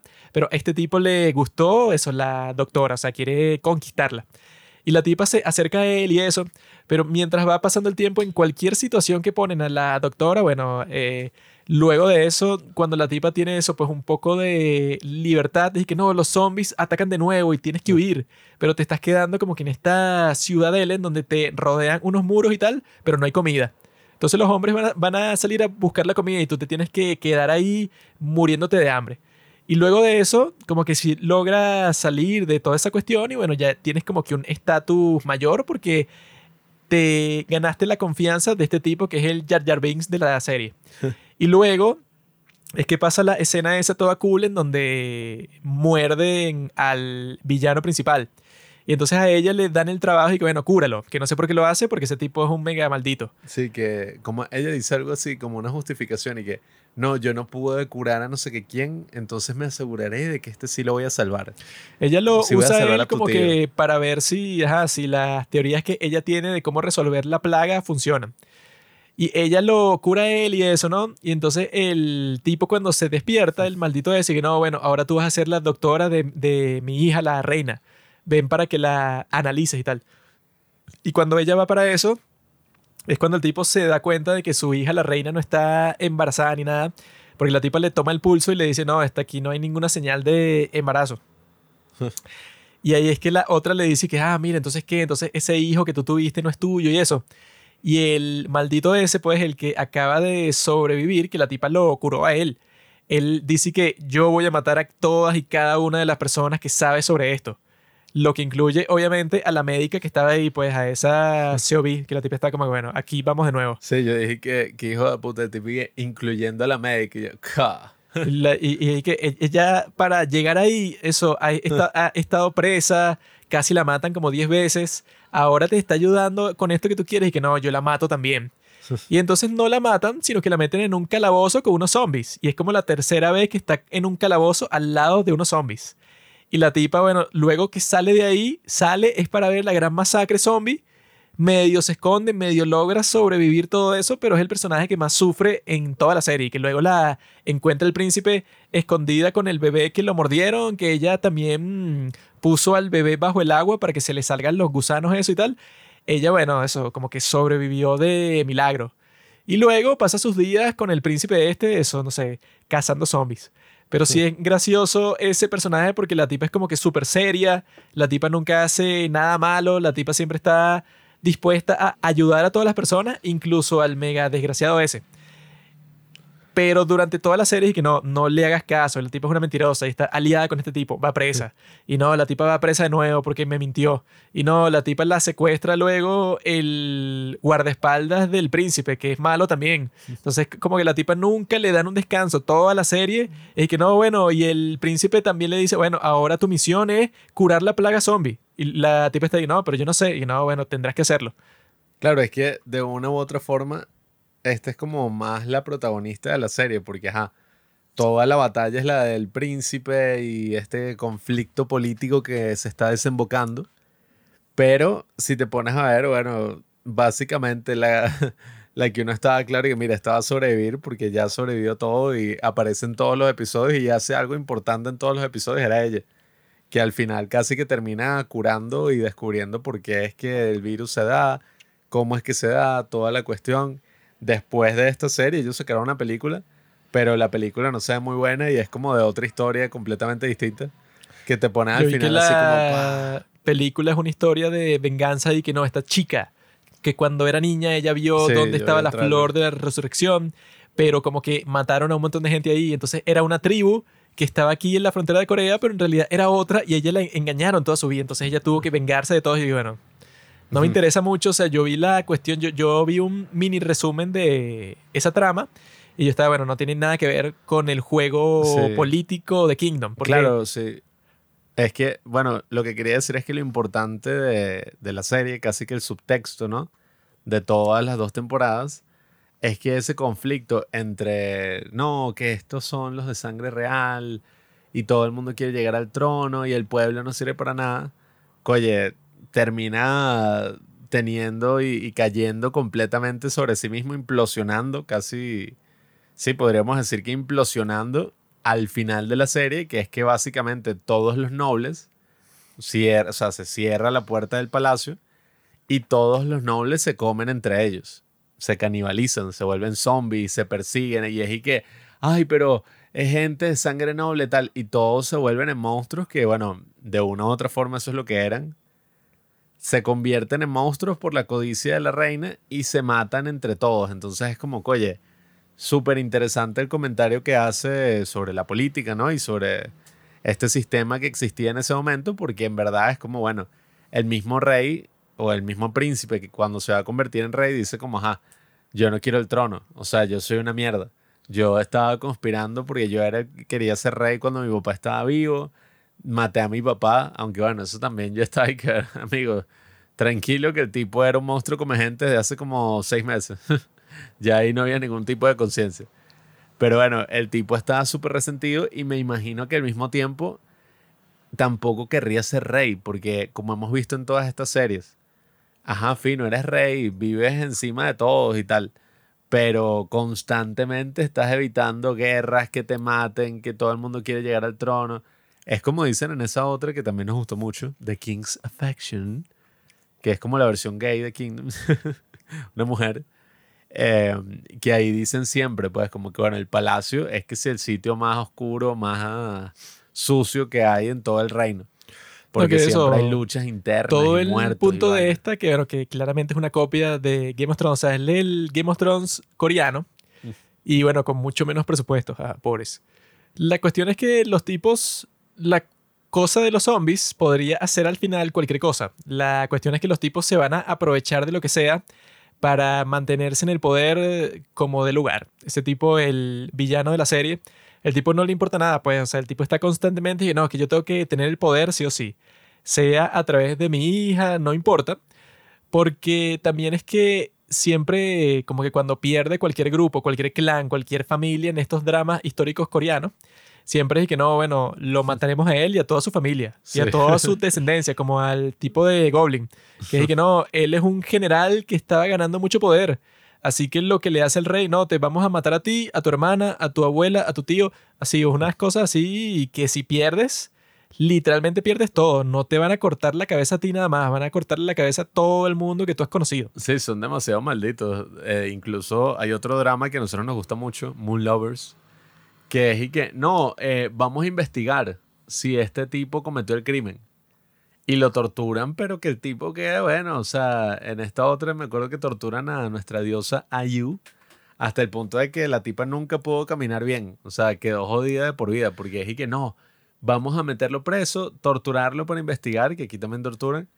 Y bueno, si resulta que sí cometió el crimen, se muere ella y toda su familia, o como le hacen a los tipos del principio, los confusionistas, que los ponen así como en esta broma, les ponen una cosa en el cuello y todos los tienen atados. No, es que esta, dicen así que, bueno, que en el caso de Game of Thrones, muchas personas decían y que no es que los zombies representan el calentamiento global, que mientras las personas están peleando por el poder, no están conscientes de que hay una amenaza mucho más fuerte, lo cual no es así. O sea, em, dicen que esa historia de George R. R. Martin, o sea, como que eso está basado en la historia real, pues, o sea, que no está como que no, esto es una alegoría a lo que puede pasar en el futuro cuando el mundo, o sea, podría ser interpretado así en cierto sentido, pero no es tan simple, tan superficial. Así que los zombies son el calentamiento global y mientras los líderes del mundo se pelean por poder, el planeta se destruye, o sea, no es así tan político. Y la cuestión con esto, o sea, como que qué es lo que representarían los zombies en Kingdom, las personas han dicho que como que tendría el peso de compararse con cuando tú estás en ese sistema social tan rígido, ahora tienes a los campesinos, pues, o sea, que ahí es donde comienza como que la rebelión zombie. Al pueblo. Que los tipos tienen que lidiar con una especie de rebelión porque en todas partes del país como que están estas bestias, pues estos monstruos que están atacando a todas las, las personas que ven. Y desde el principio los que esos son convertidos en zombies por el maldito ese del villano. O luego los que se convierten en zombies por el otro tonto que hace una sopa zombie. Son pura gente súper pobre. Pues, o sea, los pobres y los enfermos. Que si tú estabas enfermo en esos tiempos, bueno, o sea, te jodiste. O sea, la medicina era muy limitada a menos que estás muerto y entonces si hay una planta que te hace volver a vivir, o sea, hay una resurrección, pero eso sí estás muerto. Si sigues vivo, no hay muchas opciones para ti. Pero la cuestión es que dicen que en esta serie lo que representaría los zombies como tal, como, como crisis así, sería que los campesinos, pues, o sea, las personas normales, los plebeyos, se harten de todos estos tipos que se creen la gran cosa. O sea, que es como que fastidioso en toda la serie que constantemente, incluso los personajes más tontos, como el Jar Jar Binks ese, pues el ministro estúpido ese, todos son tratados como los más genios del mundo. O sea, cualquier persona les tiene un gran respeto y no les puedes decir nada. Y los tipos tienen todos sus planes. O sea, abusan de todo el mundo, se roban el dinero. O sea, los tipos tienen control de todo. No, y pueden mandar a matar a cualquiera por lo que sea. Es que no, perdóneme la vida, no quería tropezarlo. Siempre pasa. No, y que si tú eres un tipo plebeyo y ves a cualquier noble, entonces literalmente te tienes que arrodillar y poner la frente contra el piso. O sea, una cosa así que no tiene sentido. Entonces, cuando es la cuestión esta de los zombies, como que la cuestión con esto es lo que siempre está presente en la serie, es lo del estatus social. Que estos son malditos porque no es que existen muchas clases sociales, sino que son que no, tú eres de sangre noble o eres un pedazo de mierda. Así es como lo ponen a ellos todo este tiempo. Y entonces tiene sentido que exista como en un descontento de todas las personas que dicen, bueno, ¿qué te crees tú, O sea, tú eres el rey o eres lo que sea, pero eso, cualquier persona que tenía el más mínimo estatus real, lo trataban como un dios. Y que esa es la cosa con todas estas cosas de Corea, pues, o sea, que ni siquiera es como que, ajá, no es como es en Game of Thrones. Que la cosa de Game of Thrones es que, ajá, tú cuando está el rey presente, tú dices que no, el rey, el tipo es el más genial, me encanta, el tipo es un genio. Pero cuando se va el rey, tú dices, qué estúpido, gordo, maricón ese. O sea, que tú le tienes respeto es porque te puede castigar. Pero en todas estas cosas coreanas no funciona así. O sea, cuando la gente se refiere al rey, tanto que él esté presente como que esté ausente, todo el mundo dice que no, el rey es un dios. O sea, no es que a mí me cae bien, mal, no, eso no tiene nada que ver. El tipo yo lo trato como un dios. Claro, el rey y toda la, bueno, toda la nobleza, pues, toda la familia real es lo que representa Corea, que es lo que dicen constantemente que no, esta es la base de todo nuestro país. Si le pasa algo al rey, bueno, nos jodimos, que es lo que dicen ahí unos campesinos en un momento y que el rey se murió, ahora se murió este y que bueno, ya, o sea, se fue toda la mierda porque no tenemos a la familia real. No, es que es como en Moon Lovers, que los tipos creen y tienen una tradición de que cuando no está lloviendo, y las cosechas, eh, eso pues las cosas que, que tú plantas no están germinando, entonces tú dices, no, es que el, el rey tiene que hacer un ritual ahí y que si no funciona se tiene que sacrificar para que la lluvia, o sea, es una cuestión que tú no piensas sobre el rey como es en Game of Thrones, que cualquier político, cualquier tipo que, no, es que este es el hermano del rey, todo el mundo está de que, bueno, el rey es un estúpido y yo soy mejor y yo voy a conseguir un ejército y lo voy a matar y la reina es una puta también, o sea, como que los tipos no les importa nada, pues los tipos como que hacen todo ese acto, todo ese drama de que no, que ellos en realidad sí son fieles y tal y juegan todos sus papeles muy bien. Pero en la contraparte de Corea, y bueno, que supongo que es lo mismo si haces una serie así sobre Japón o sobre China, una serie histórica sobre cómo eran las cosas cuando todo era el sistema de los reyes y tal. Los tipos en realidad sí piensan eso, o sea, como que es algo más religioso, como supuestamente los japoneses pensaban hasta 1945 que el emperador literalmente era un dios. Lo, lo raro es que los tipos literalmente piensan eso y por eso es que la dinámica en un juego de tronos así es totalmente distinta y por eso es que tiene sentido que el villano diga que no, sí, yo sí voy a hacer que la gente siga pensando que el rey está vivo. Porque si se muere, entonces ahí es que todo se jode porque entonces el respeto ese que tiene mm, como que incondicional aplica, no sé, como para tres personas, que es el rey, la reina y, y su hijo. Pero en lo que respecta a todas las demás personas, sí actúan como en Game of Thrones, pues así como que no, bueno, no me importa. A mí lo que me interesa es que mi clan, o sea, mi, mi familia es la que reina, entonces yo voy a matar a todas las personas del mundo si es necesario. Con respecto a eso, sí funciona así, pero los tipos sí tienen una cosa muy religiosa y muy complicada en lo que respecta al rey, que los tipos ahí sí no, o sea, no tienen dudas, no tienen nada, y que no, este tipo es el ser más perfecto del mundo y ya. Yo creo que hay que tomar en cuenta esas diferencias cuando ves todo lo que es que no, Game of Thrones. Pero coreano es distinto porque eso siempre me ha parecido raro. Que es que los tipos. Eso es que la razón por la que el villano es está como que tan obsesionado con que el rey tiene que seguir vivo es porque él sabe que estos tipos funcionan así. Pues, o sea, que si tú dices que el rey se muere, entonces dicen y que bueno, entonces tú ya no tienes influencia. Tú eres un pendejo y, tú, y tu hija ni siquiera está embarazada y no hay heredero y así es que comienzan las guerras civiles. Por eso fue que yo creo que el tipo, eso que es gracioso cuando el príncipe al final dice, no, bueno, voy a matar al bebé.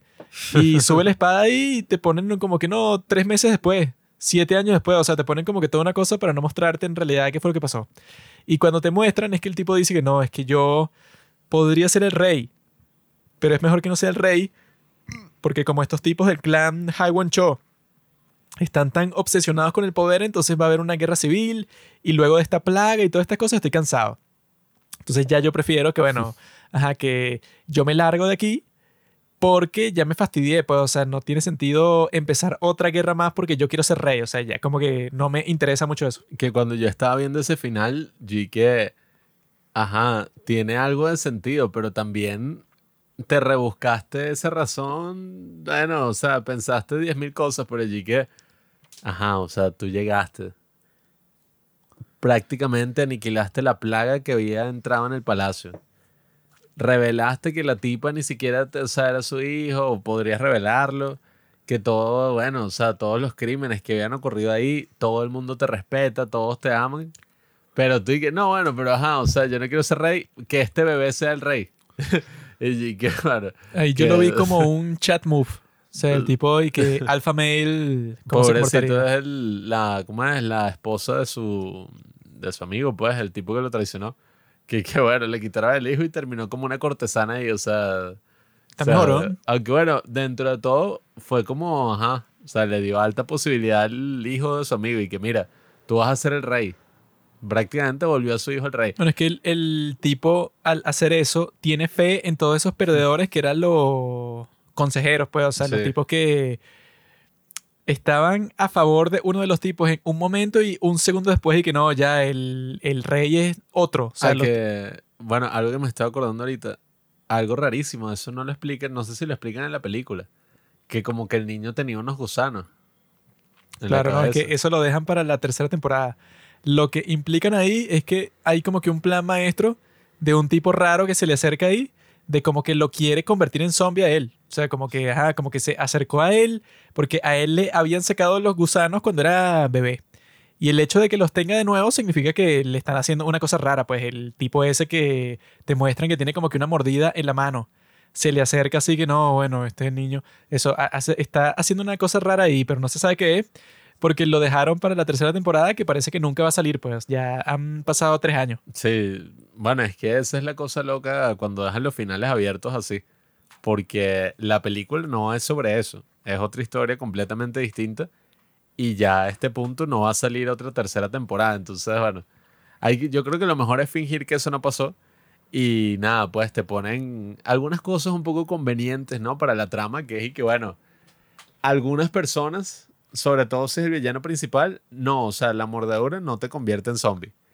Y otras personas, eh, o sea, bueno, que es lo que te muestran con el príncipe, no, y que si tú eres recién nacido, tampoco. O sea, no, como que no te afecta así directamente. Entonces, si te meten en agua, bueno, relajado. Bueno, es que lo más mentira es cuando pasa esa escena que creo que es del capítulo 7, creo. 7 o 8.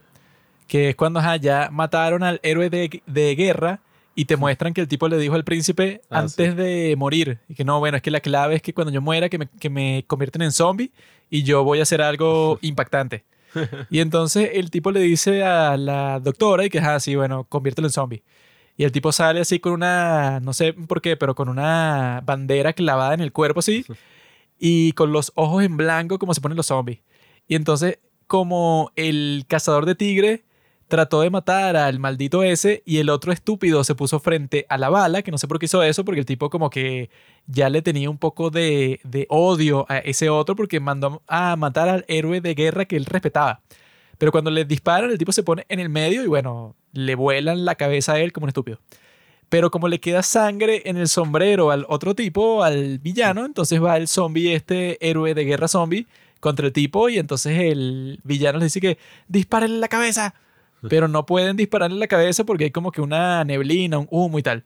Y el tipo se le acerca y le da tremenda mordida en la mejilla. Así que yo dije, bueno, listo. O sea, yo cuando vi esa parte me impactó, pero dije, ah, mira, este es el capítulo 8. Le mordió el O sea, cachete, sí. faltan, faltan cuatro más. Y ya lo mataron. Ajá. Y bueno, no lo mataron, sino que, no, es que él, mm, eh, o sea, dice la doctora, no, es que hay ciertas personas que no se infectan. Y bueno, sí, qué casualidad que el villano más maldito, el que causó toda la serie, el que hizo todo, el tipo no se convierte. Y el otro, que es el príncipe, el que podría convertirse en rey, tampoco se convierte, el bebé. No, Mientras tanto el- que cualquier campesino pendejo lo muerden y a los dos segundos ya el tipo es un zombie. el mismo príncipe, pues, el mismo protagonista, lo muerden, pero pasó como, bueno, o sea, 10, 15 minutos partiendo el hielo, porque Lo, lo muerden, pero el tipo le da tiempo de todo, de Sí. matar como a siete zombies más, esperar que vengan los otros, dispararle al hielo, caerle a golpes al hielo, taclear al cocinero gordo que venía contra él para partir el hielo. Bueno, el tipo tiene como que, bueno, quizá era la adrenalina que, bueno, que estaba sintiendo que lo mantuvo ser humano. Pero bueno, en general yo creo que toda la historia es bien interesante, sobre todo la segunda mitad pasa volando. La primera es más como, bueno, creando todo este mundo, todas estas reglas y toda esta expectativa sobre lo que va a pasar. Y la segunda ya es como el desenlace de todo. Entonces, bueno, en general yo diría que la historia está muy bien, es entretenida, agarra el tema de los zombies, pero no se enfoca en eso y ya, sino que más bien es la lucha de poder, un comentario sobre todas esas clases, la naturaleza del poder y todo esto, cómo el poder corrompe. Y nada, pues, a ver, la serie tiene un nivel de producción gigante. Yo vi que gastaron como, si bien no es mucho, ¿no? Para lo que gastan una película de Hollywood, 200 millones, una cosa así. Yo vi que por episodio era como 1.600.000. Y Eso es, nota, lo, pues. eso es lo que gastan en tres segundos de Game of Thrones. No, aquí, el- a ver, los efectos especiales Para son muy capítulo buenos. en Game of Thrones, amigo, eran 10 millones de dólares. Nada, qué show. Aquí, oye, el nivel de producción es excelente, es gigante y las tomas son, bueno, de una cinematografía súper, súper cool para un drama así que, ajá, uno y que coño, ¿cómo se lo toman tan en serio? Esto es- Dígame la toma esta que está como un samurái, que primero te muestran la cosa así, Así que lo ponen Hacia atrás, en, reversa. retroceso. sí, te muestran eso así y después te muestran que fue que liberaban a los zombies ahí, Esto es lo que llaman cinedrama, amigo. por eso sí. es una película con una gran cinematografía, pero que es un drama coreano. ¿Comprendes? Esto no es business proposal. Claro, sí. O sea, eh, todas esas cosas que a uno le gustan de los que dramas no están acá. Es más como Un drama que se toma a No, sí mismo en serio, yo- incluso con los chistes gafos. Yo creo que sí le faltó un poquito, sobre todo con el príncipe, que yo estaba, bueno, póngale una historia de amor con la doctora, con Claro. Sobi, para que la tipa no se vea. Es que ella es chistosa en esta serie porque la tipa nunca sonríe. O sea, en toda la serie la tipa siempre tiene una cara de preocupación y que no, Dios mío. Coño, se Y, tuvo que poner un manto, quemar el manto con el bebé abajo y salir corriendo y lanzarse que sí por la ventana. así. y la tipa la ponen y que no, bueno, ahora el que está enamorado de ti es el tipo más pendejo de toda la serie. Y a ti no te gusta, claramente, o sea, lo rechaza.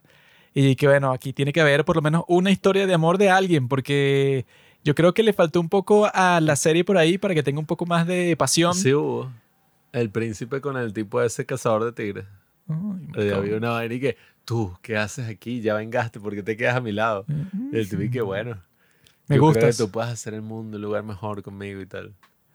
El, en es que ese, lo fino del príncipe también es que el príncipe al principio, el tipo simplemente llegaba para un sitio y, hola, ¿qué tal? Soy el príncipe, hagan esto y esto y esto. O sea, era muy serio, no tenía mucha personalidad.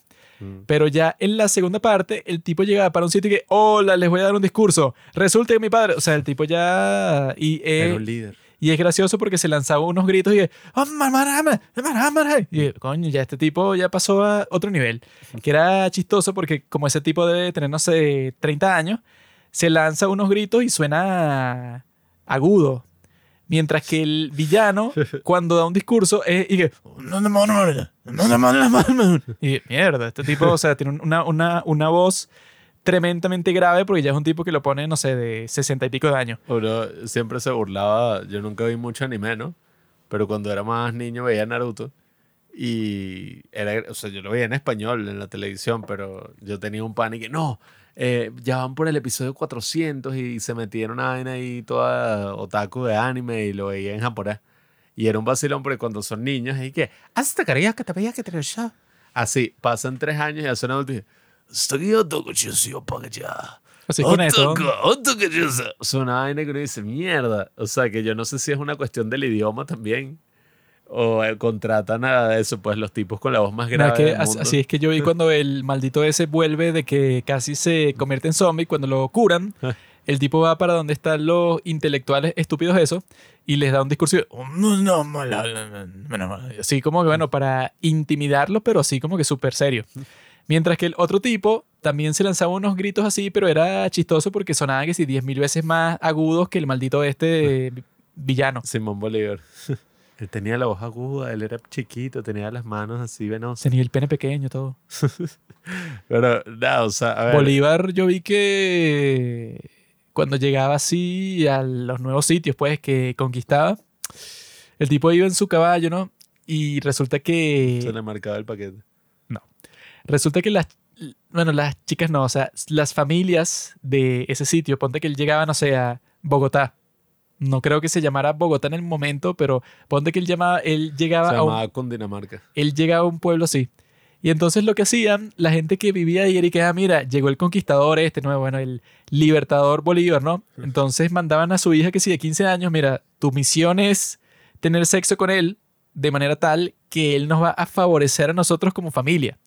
Entonces cuando Bolívar llegaba a un sitio así, de repente tenía como que a una a un grupito como de 10 niñas, mujeres, de que sí, de 15, 16, 17, 18 años, que, hola, Libertador, ¿qué tal? Nos encanta, o sea, las groupies del Libertador. De eso hay que hacer la película. Pero que era chistoso porque no es que las chamitas les gustaba y que no, que llegó este tipo, sino que las familias, que mira, esta es la única, o sea, nosotros somos de un pueblito de, de porquería. La única oportunidad que vamos a tener de cambiar nuestra situación es que tú de alguna manera enamores a este tipo que es el más poderoso de toda la zona. Así que infíltrate en su campamento y haz que tenga sexo contigo, o sea, que te embarace, lo que sea, porque si hace eso es perfecto. Qué triste, ¿verdad? O sea, Por eso es que yo siempre he soñado ser como Simón Bolívar. Imagínate que te traten de hacer eso. yo creo, Mandan a sus hijas voluntariamente a tener sexo contigo. Sería increíble. yo creo que todo hombre tiene una ambición secreta así de ser un conquistador, ser un tipo así famoso, pues, sea infame, o sea famoso así, bueno, no sé si existe fama de buena manera. Siempre la gente famosa, pero pasan 20 años y no, eh, él me violaba todas las noches después de dar su discurso, bueno. No sé, siempre la historia se está revisando. Lastimosamente. Pero nada, a ver, esta serie, dentro de las que he Este, hecho Netflix, este pendejo como que vio Barbie con ese Mm. comentario. dentro de las series que ha producido Netflix, junto con el juego del calamar, yo diría que esta es la mejor que he visto, porque las otras siempre se sienten muy cortas o tienen finales muy estúpidos, como por ejemplo este que vimos de Hellbound, que era como de ¿qué? Que no sé qué coño van a hacer en la segunda temporada porque el, uno de los actores se metió droga y ya fue como que, bueno, cancelado de todo. Supuestamente ya lo reemplazaron. qué porquería. Pero que sí, inmediatamente fue que no, bueno, listo, tú estás fuera y ahora el actor es Chinchún. Y el actor es muy bueno, entonces, ajá, una basura. Y otras que han hecho que, ajá, o sea, son una temporada ya como esta de My Name, creo que se llama así, ¿no? DP, amigo. Ya bueno, de segunda. ahorita hay una segunda.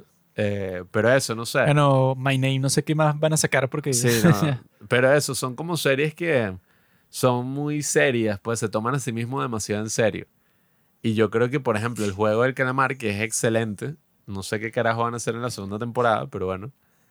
Y esta otra que es que, ajá, o sea, que fueron dos temporadas entre comillas y, ajá, está muy bien construida.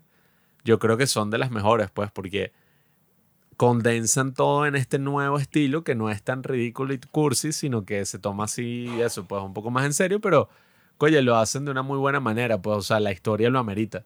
No es así como, por ejemplo, qué sé yo, extracurricular, o sea, que es como unos adolescentes haciendo estupideces y la vaina es un show y, oh, sí, todo drama, así oscura. Entonces, esta serie me pareció excelente en ese aspecto y creo que es una serie que se puede ver muy rápido. Se puede hacer un binge watch. Yo hice una especie de binge watch de la segunda mitad y eso, son solo seis capítulos por temporada y cada capítulo hay unos que duran media hora, o sea, como 37 minutos, 35 minutos. Entonces tú puedes ver varios así seguidos y yo se lo recomendaría a todo el mundo, en Es verdad. que lo fino de esta serie en particular, la que la separa de todas las otras series, que yo vería otro drama coreano que si por la historia, o por los actores, o por el guion, eso, por cosas así que te pueden motivar. eh, no sé, que no, es que este drama dicen que la historia es muy buena.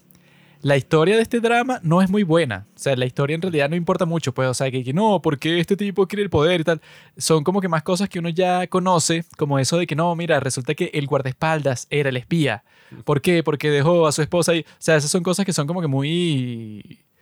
eh, que ya las has visto mil veces.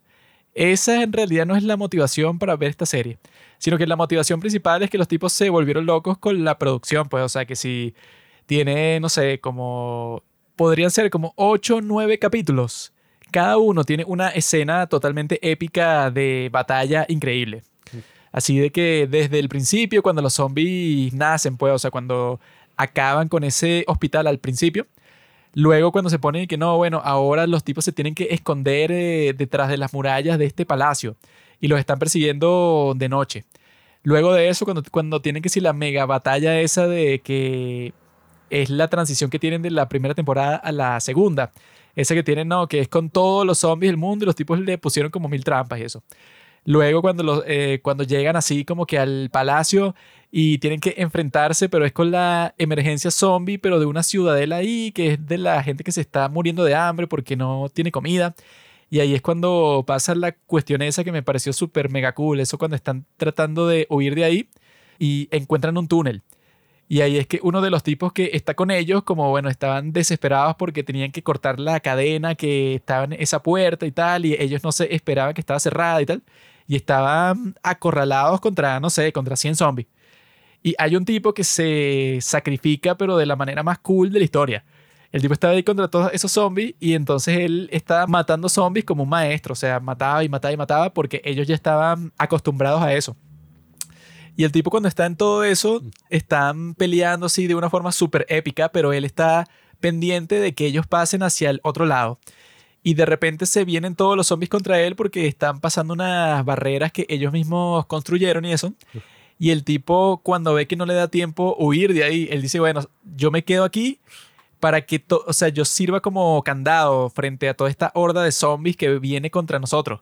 Y el tipo se clava su propia espada y se queda ahí como la barrera contra toda esta horda de zombies que, bueno, que son unos malditos salvajes que, bueno, que lo agarran a él y lo muerden por todas partes. Y ahí es que el tipo que ese, pues el que cazador de tigres, cuando todos lo están admirando a este tipo que se acaba de sacrificar de esta forma tan épica, el tipo le clava su cuchillo en el cuello, así que no, bueno, yo te mato porque te han mordido como mil veces, ya te vas a convertir en zombie y es mejor que no te conviertas en zombie. Hay varios sacrificios así a lo largo de la serie dentro de esas peleas súper épicas. Que esa es una parte muy fina, pues, o sea, que si cuando se sacrifica también el tipo ese que es el mega héroe de, guerra, que cuando está contra el villano principal este, bueno, que ellos antes eran aliados cuando era la guerra contra Japón, pero cuando están en este sitio, en el, al frente del palacio, y el héroe de guerra le dice una cosa así como que no, mira, tú estás loco, yo voy a entrar al palacio porque ¿cómo es eso de que el príncipe, que es el tipo en que yo confío y que entró a matar a su propio padre, no tiene sentido?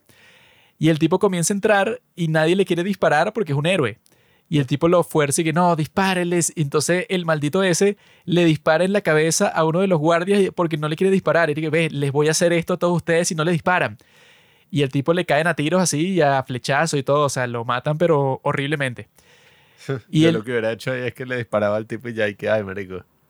¿Qué coño? Esos son puros cobardes, porque bueno, si él acaba de matar a tu compañero para que le dispares al héroe de guerra, creo que te tienes que dar cuenta que él no es el bueno aquí, pues, o sea, qué carajo. Pero lo matan a él horriblemente, pero que al mismo tiempo es un sacrificio porque él sabía que le iban a disparar. Y que esa es la parte que yo, eso que ya cuando, cuando nos acercamos al final, ahí es que ves que así es como funcionaría, pues, o sea, como eso era lo que estaban esperando muchísimas personas con el final de Game of Thrones, que al menos estos tipos sí hicieron esto muchísimo mejor en todo sentido que Game of Thrones, o sea, sí les pasaron por encima. Porque lo que esperaban las personas con el final de Game of Thrones, que tenías esa temática de zombies desde el principio y tenías un montón de peleas, que bueno, la más épica de todas fue cuando hay un capítulo de Game of Thrones que se llama Hard Home, porque ese era un sitio en donde estaban eh, asediadas, o sea, estaban encerradas un montón de personas contra los zombies. O sea, Suena como una serie de videos porno. Era un sádico, Hard Home. Tenían todo ese sitio rodeado de los zombies. Entonces, toda la, la misión era, bueno, vamos a ese lugar con un montón de guardias de la noche para sacar a las personas de ahí que, bueno, que si no las van a convertir en zombies. Y los tipos hacen lo mejor que pueden, pero el ejército es demasiado fuerte. Y hay una parte súper épica que es cuando este Jon Snow está viendo lo que él hizo. Pues como que sí em, logró luchar y eso, pero se tuvo que ir de ahí. Pues o sea, como que fracasaron. Parecía que estaba funcionando, pero el ejército era demasiado grande. O sea, él como que se le destruyen las esperanzas que, que tenía de salvar a todas esas personas. Y hay un punto que te muestran que muchísimas de esas personas murieron durante la batalla. Pero el rey de la noche, que es el villano principal, el tipo hace un gesto con las manos en donde las levanta así hacia arriba. Y cuando él hace eso, todas las personas que ellos querían salvar se levantan del piso porque se convirtieron en zombies.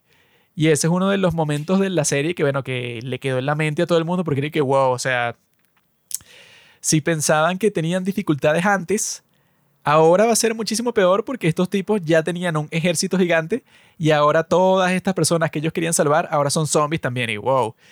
Pero lo que decepcionó a todo el mundo con Game of Thrones es que ya cuando llegó la pelea final, que era la de la última temporada, que era la batalla de Winterfell, porque los tipos estaban en ese castillo esperando que llegaran el, ejército de zombies, pero con todos los zombies del mundo. Pues, o sea, los tipos no sé cuánto eran, pero era una cosa como los de Guerra Mundial Z, pues, o sea, que ya se convertían como que en una masa de personas.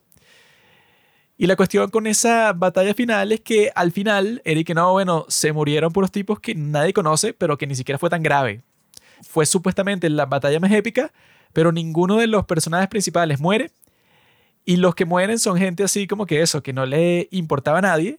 Incluso la mayoría del ejército como que sobrevivió, o sea que la gente se burla mucho de ese momento de Game of Thrones, que supuestamente iba a ser el más épico de toda la historia, y terminó siendo como que, bueno, una batalla regular, como que al final triunfaste, murieron un, un, montón de personas, pero que nadie conocía, pues, o sea, como dicen, pues, puro NPCs, o sea, tipos así que eran parte del ejército, pero que no tenían líneas en la trama ni nada. Lo que la gente esperaba es que fuera algo como Kingdom, porque al final es que el tipo hace todo ese escape, todo ese plan que él tiene de que todos los zombies se monten en el hielo y el tipo eh, partir el hielo y así que todos se hundan en, ese, en esa agua helada.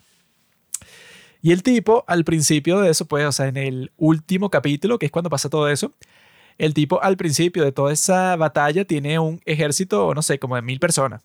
Y el tipo pelea y pelea y pelea y se van muriendo las personas, se van convirtiendo en zombies y tal.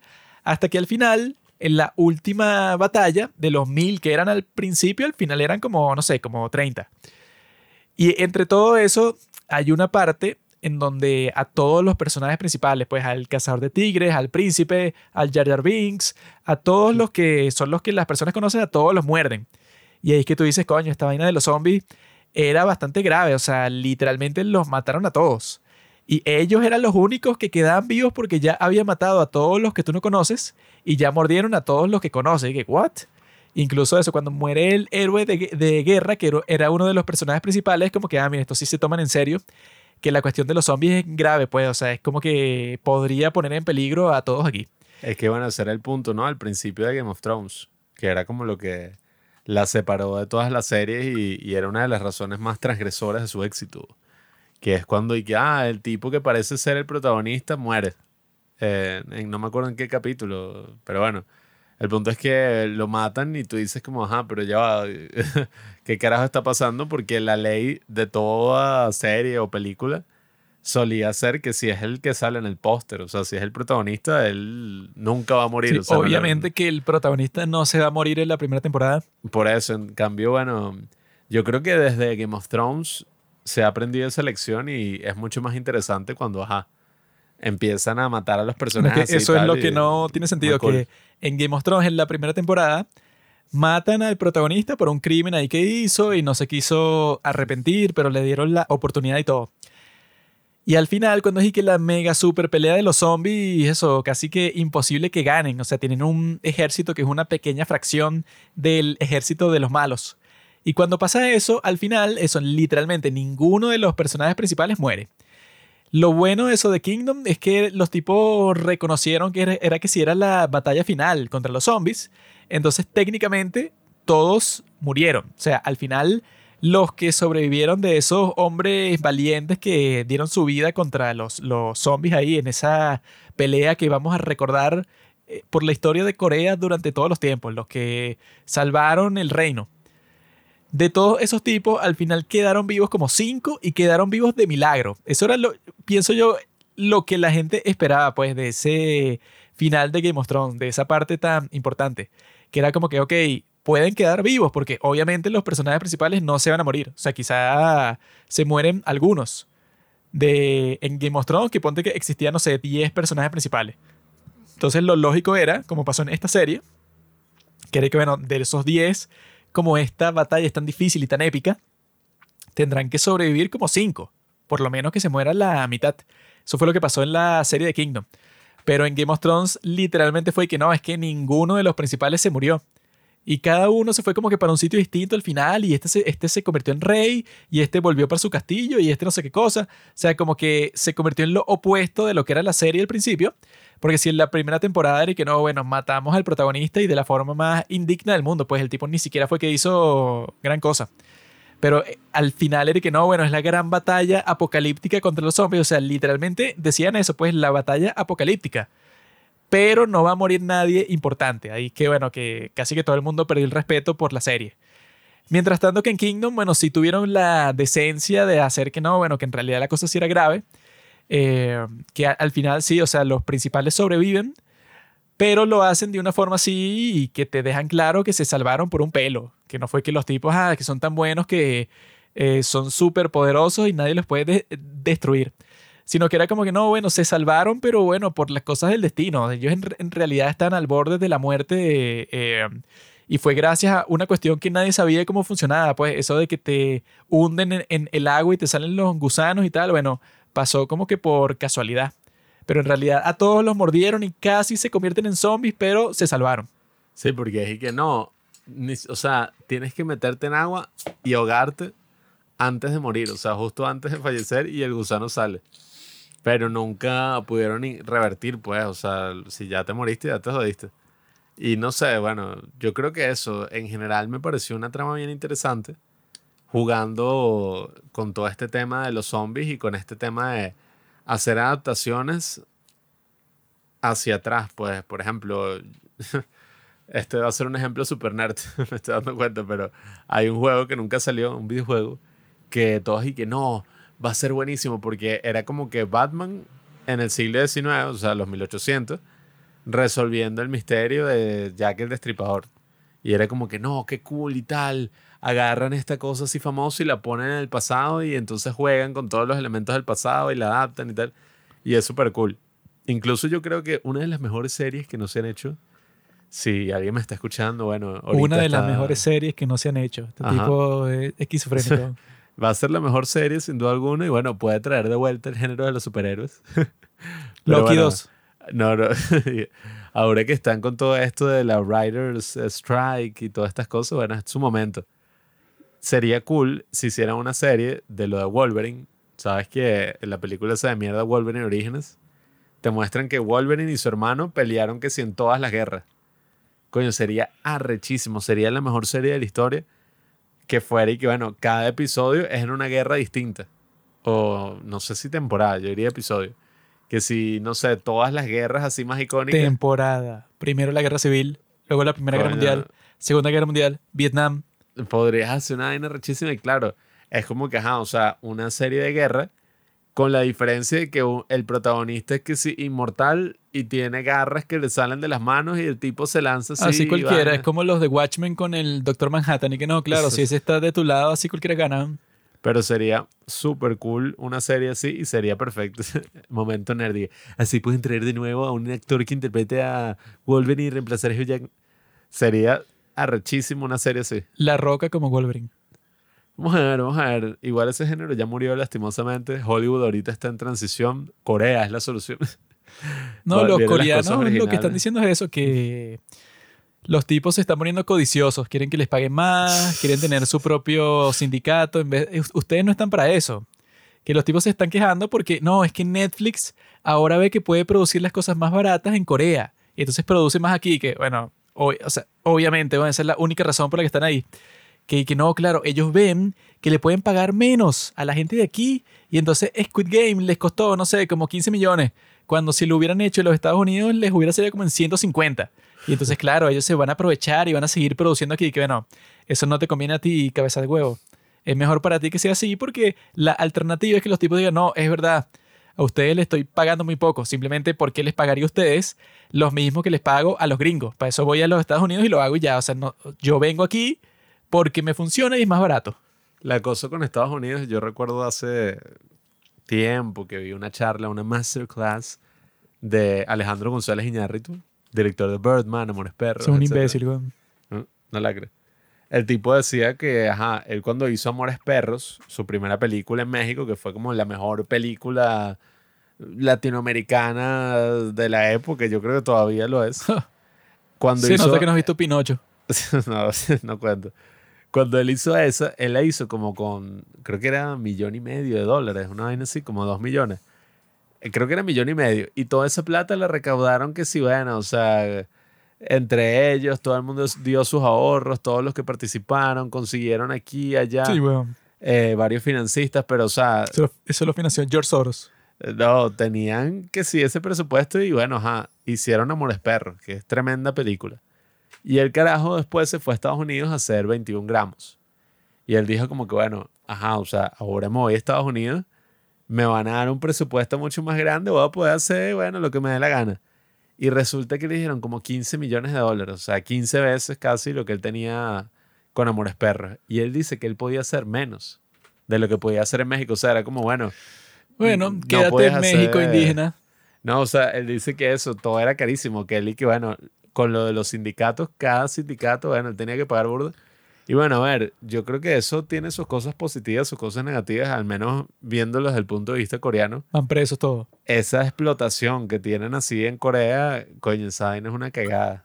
Con razón se desmadre tanta Que esa es la cosa, a esos tipos les gusta. Eso Nah. para ellos no es opresión, ellos lo sienten como que un honor. Sí. Eso es como que algo que ellos tienen que cumplir. No, vale. Porque esa es la cosa. Ellos también juegan su papel ahí, porque yo las historias que vi en ese artículo del que estoy sacando esto, es que les decían como que no, bueno, o sea, aquí nosotros contamos un día, eso pues un periodo de tiempo ininterrumpido de trabajo. Por lo tanto, e, el día de hoy son 36 horas, ponte. Y los tipos, en vez de renunciar, como haría cualquier persona con sentido, y que no, bueno, supongo que trabajaré 36 horas seguidas para luego irme a dormir a un sauna por 3 horas y luego hacer lo mismo mañana.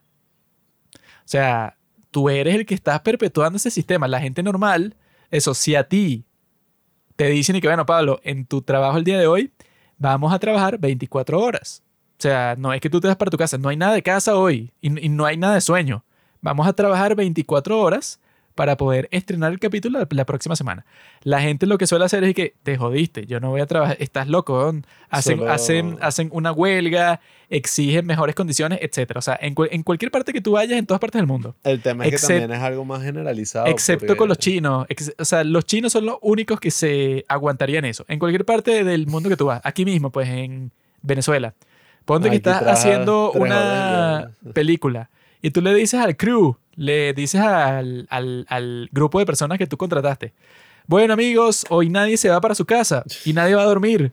Y tampoco les voy a dar comida, o sea, ustedes coman por su lado. Vamos a estar grabando 24 horas. Y todos te van a ver raro y se van a ir para su casa y ya.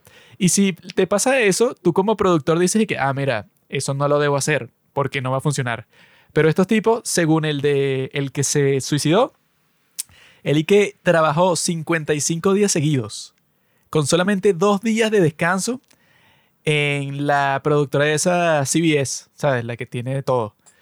Y yo estaba de que, bueno, bro, o sea, por eso es que existen las protestas, los sindicatos, todas esas cosas. O sea, que tú puedes decir que no existe en tu país. Pero al mismo tiempo, eso es como que algo que tiene que ser cultural también, porque eso, si tú le exiges eso a cualquier persona en la mayoría de partes del mundo, te dicen que estás loco, weón. Yo no voy a trabajar 24 horas bajo ninguna condición. Me voy para mi casa es ya. que precisamente es cultural en el sentido de que así es en el, el, sistema educativo, así es en el bachillerato, así es en la universidad, después en el trabajo. O sea, es una cuestión cultural.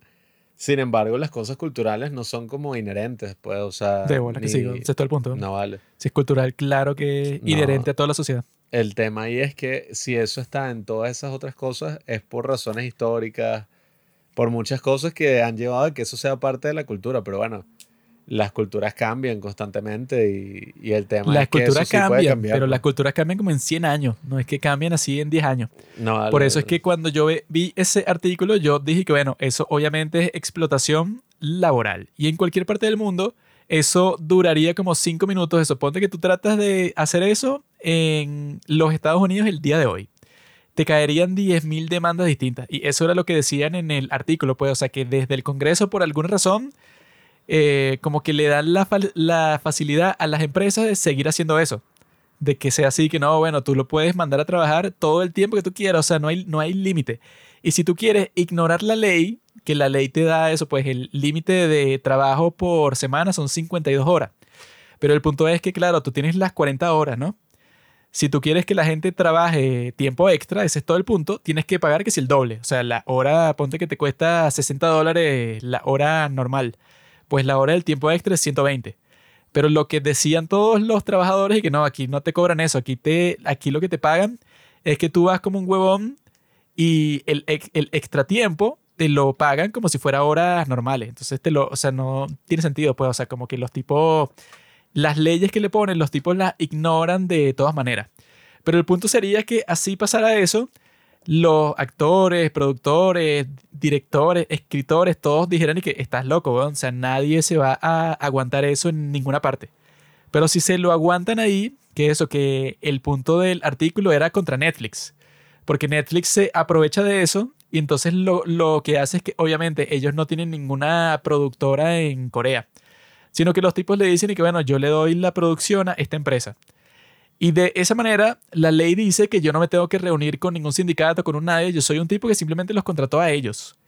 Y si tienen algún problema con ellos, bueno, lidien con ellos, con la productora coreana que está haciendo la serie. Yo simplemente vine y di la plata.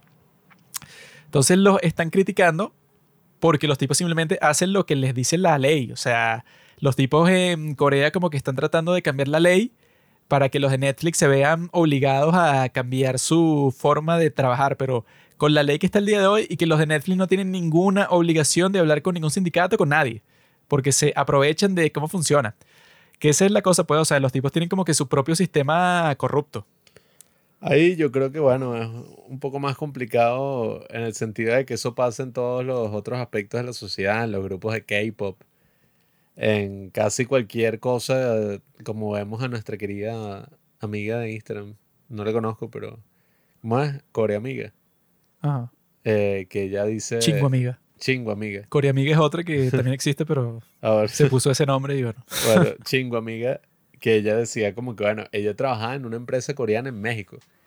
Y decía que ella llegaba, pues, o sea, a la hora que le tocaba trabajar y entonces le regañaban. Y Sí. que, ¿por qué tú no estás aquí antes?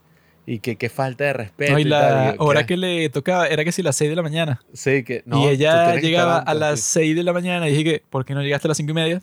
Y dije, Sí. ¿por qué coño llegaría a las 5 y media? Eso es una cuestión que está ahí en la sociedad coreana, pues, y en la cultura, pero como todas las cosas culturales, o sea, yo lo que pienso es que, ajá, si bien eso está engranado ahí por la historia del lugar, por mil circunstancias sociales, económicas, políticas, bueno, como todo en la historia cambia, pues, o sea, imagínate, Corea es un país que no lleva ni 100 años en su estatus actual, pues, así como Corea del Sur. Eso le toca a ellos Entonces, rebelarse. La, no, y, y todo eso, vivieron muchas dictaduras, o sea, el paso a la Eso. democracia. Si los mismos gringos tienen una huelga el día de hoy y los tipos tienen sindicato para todo lo que se les ocurra y el sindicato de, lo- de los gringos y que no, si tú quieres contratar a Pablo como extra, el mínimo que él puede cobrar es 5 mil dólares al día. Así que lo siento, así una cosa así que no tiene sentido. Pues diga, bueno, Nuestro amigo Carlos fue extra.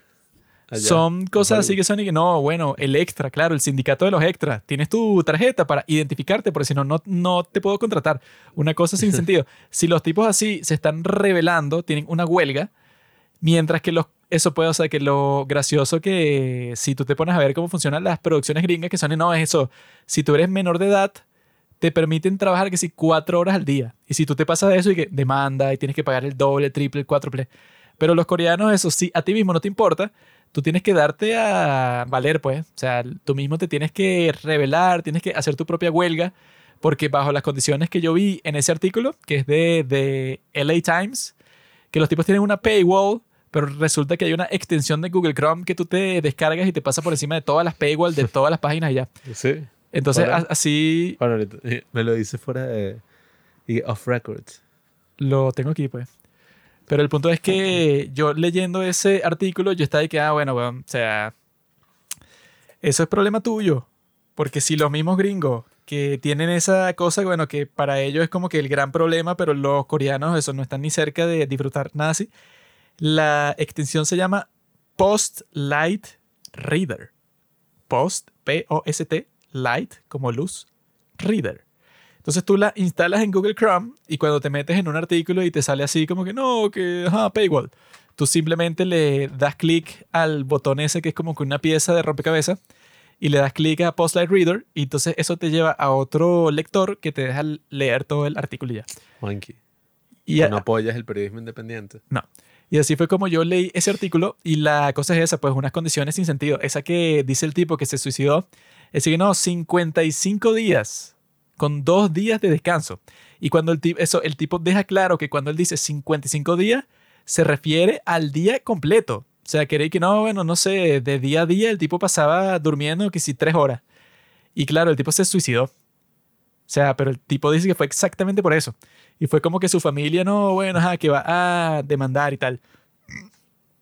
Pero yo asumo que muchos coreanos que seguramente vieron esa historia fue que, ay, qué marica. O sea, este tipo, mira, como que no sabe trabajar bien porque eso, incluso yo lo he escuchado de muchos viejos aquí mismo en Venezuela, en donde nada de eso existe. Y que no, bueno, y a mí me ponían a trabajar, mi jefe, no sé, 12 horas al día. Y tú sí trabajas 8 y te estás quejando, qué tonto y tal. O sea, existe como que esa mentalidad de que no, mira, este tonto eh, trabajaba todos los días y que por 55 días y mira, se está quejando, qué idiota. O sea, son cosas así que, bueno, ajá, esos son problemas que Netflix claramente se está aprovechando de eso, le sale mucho más barato y es perfecto. Pero eso, si a cualquier persona del mundo le dicen eso no sé, que si una persona que viva en España, que es un país así con política socialista que están a favor de todos los trabajadores en todo sentido, pues, o sea, la sociedad protege a los trabajadores frente a las empresas, pero totalmente. Si a un trabajador, un tipo que esté filmando en España, tú, tú le dices que, ah, mira, bro, resulta que hoy en vez de grabar 8 horas, vamos a grabar 12. Y esas 4 horas extras que vas a trabajar te las pago como horas normales y ya. Lo que pasaría en ese caso es que todos los trabajadores de tu producción se van y listo. Sí, pero es eso, pues, o sea, evidentemente cada país tiene esas cosas y, y nada, yo lo que creo es que en Corea, como eso está representado en tantos lugares así de su sociedad, en el sistema educativo sobre todo, y eso va pues hacia todo lo demás, eh, evidentemente que si tú le ofreces a eso, o sea, ah, no, bueno, renuncio me voy a otro trabajo que va a ser exactamente igual si es que me dan otro trabajo porque también hay mucha dificultad para conseguir trabajo, pues. Eso es por codicia, porque tú podrías mm. conseguir un trabajo que te pague el sueldo mínimo y trabajas tus ocho horas ya. Qué porquería. Ganas mucho menos dinero, pero, o sea, esa vaina es un infierno, sí, eso que la producción que te mostraban ahí, que, que bueno, son puros bobos que trabajan ahí, porque era así que no, bueno, eso es literalmente 20 horas, ponte y tienes cuatro horas para dormir. Y tú duermes, no sé, que sí, en el set. Y luego el productor te despierta y que mira, vamos a seguir trabajando. Y tú sigues trabajando. Y que bueno, weón, o sea, literalmente eres un esclavo. Y no es que te están pagando muchísimo por eso. Uno que dijo que era eso, como que parte de ese, de ese grupo le estaban pagando y que 3.200 dólares mensual. Por ese trabajo que era una vaina, bueno, o sea, yo entiendo que tú te quedes en ese trabajo si te están pagando, no sé, 10.000 mensual. Pero el tipo decía que, bueno, estos 3.200 mensuales no lo valen en lo absoluto porque, o sea, porque yo no tengo vida. O sea, yo salgo de aquí y no hago nada. Sí, no, es que esa broma, bueno, eso tendrá su punto de inflexión probablemente. Y ahorita con toda esta fama que hay así de la cultura coreana y que se romantiza todo, bueno, evidentemente que llegará un punto en que la broma será y que no, ajá, se suicidó no sé quién, que ya ha pasado en el K-pop y que no, se suicidó esta, se suicidó la otra, que una de las razones evidentemente es ese, pues, o sea... El bullying. No, yo creo que una de las razones es esa cantidad exorbitante de trabajo que tú lo puedes ver. Yo no escucho mucho K-pop, pero tú comparas el estilo de vida o, el, nivel de cosas, pues, que saca una, actriz, una artista estadounidense a una artista coreana, por ejemplo, que se llama New Jeans sacan a 10.000 vainas, videos, tal, o sea, yo no sé en qué momento dejan de trabajar, mientras que otros son y que, bueno, sacó un disco y después se puso a viajar por ahí. So, gringos son unos malditos flojos. Los tipos sacan un disco y que no, no me verán en ningún sitio, ni en Instagram, ni en YouTube, ni nada por tres años y que chao. Por eso puedo saber. Mientras tanto, New Jeans, todas las semanas te da mínimo dos, tres horas de contenido que si eso no existiera, no sé qué haría con mi vida. Por eso es que yo digo, o sea, esa vaina, no sé, poco turbio, un poco rara, porque ese nivel de esfuerzo, no, evidentemente que no es saludable. A los coreanos les gusta. Ellos la pasan bien haciendo eso. Nada, nada. Que eso sea algo cultural, eso no significa que, ajá, porque imagínate cuántas cosas culturales no hay en el mundo y, eso, es como los tiene cosas buenas esclavos de África, que la gente dice, no, qué pobrecito, eso le gustaba. Eso los ponía... El, el efecto. ¿Cuál es? llegó ese momento. Los africanos que no, qué pobrecito, ellos hacían lo mismo en su tierra. Simplemente los estás trayendo a otro sitio a hacer exactamente lo mismo. Ellos disfrutan el trabajo, recoger el algodón. Eso para, para ellos es trabajo edificante. Dicen qué chévere sentirme aquí bajo el sol. El villano de Lincoln. ellos la pasan bien ahí. Entonces, cuando no, es que los coreanos, ellos también disfrutan eso. Ellos les encanta. Yo lo que creo eh, que bueno, nada, también yo vi esa misma historia con la producción de Old Boy, que era así, él y que, no, yo le dije a mi gente, o nos quedamos 24 horas trabajando o trabajamos tres días seguidos, era una cosa así, y que eligieron las 24 horas seguidas grabando, y yo, 24 horas grabando.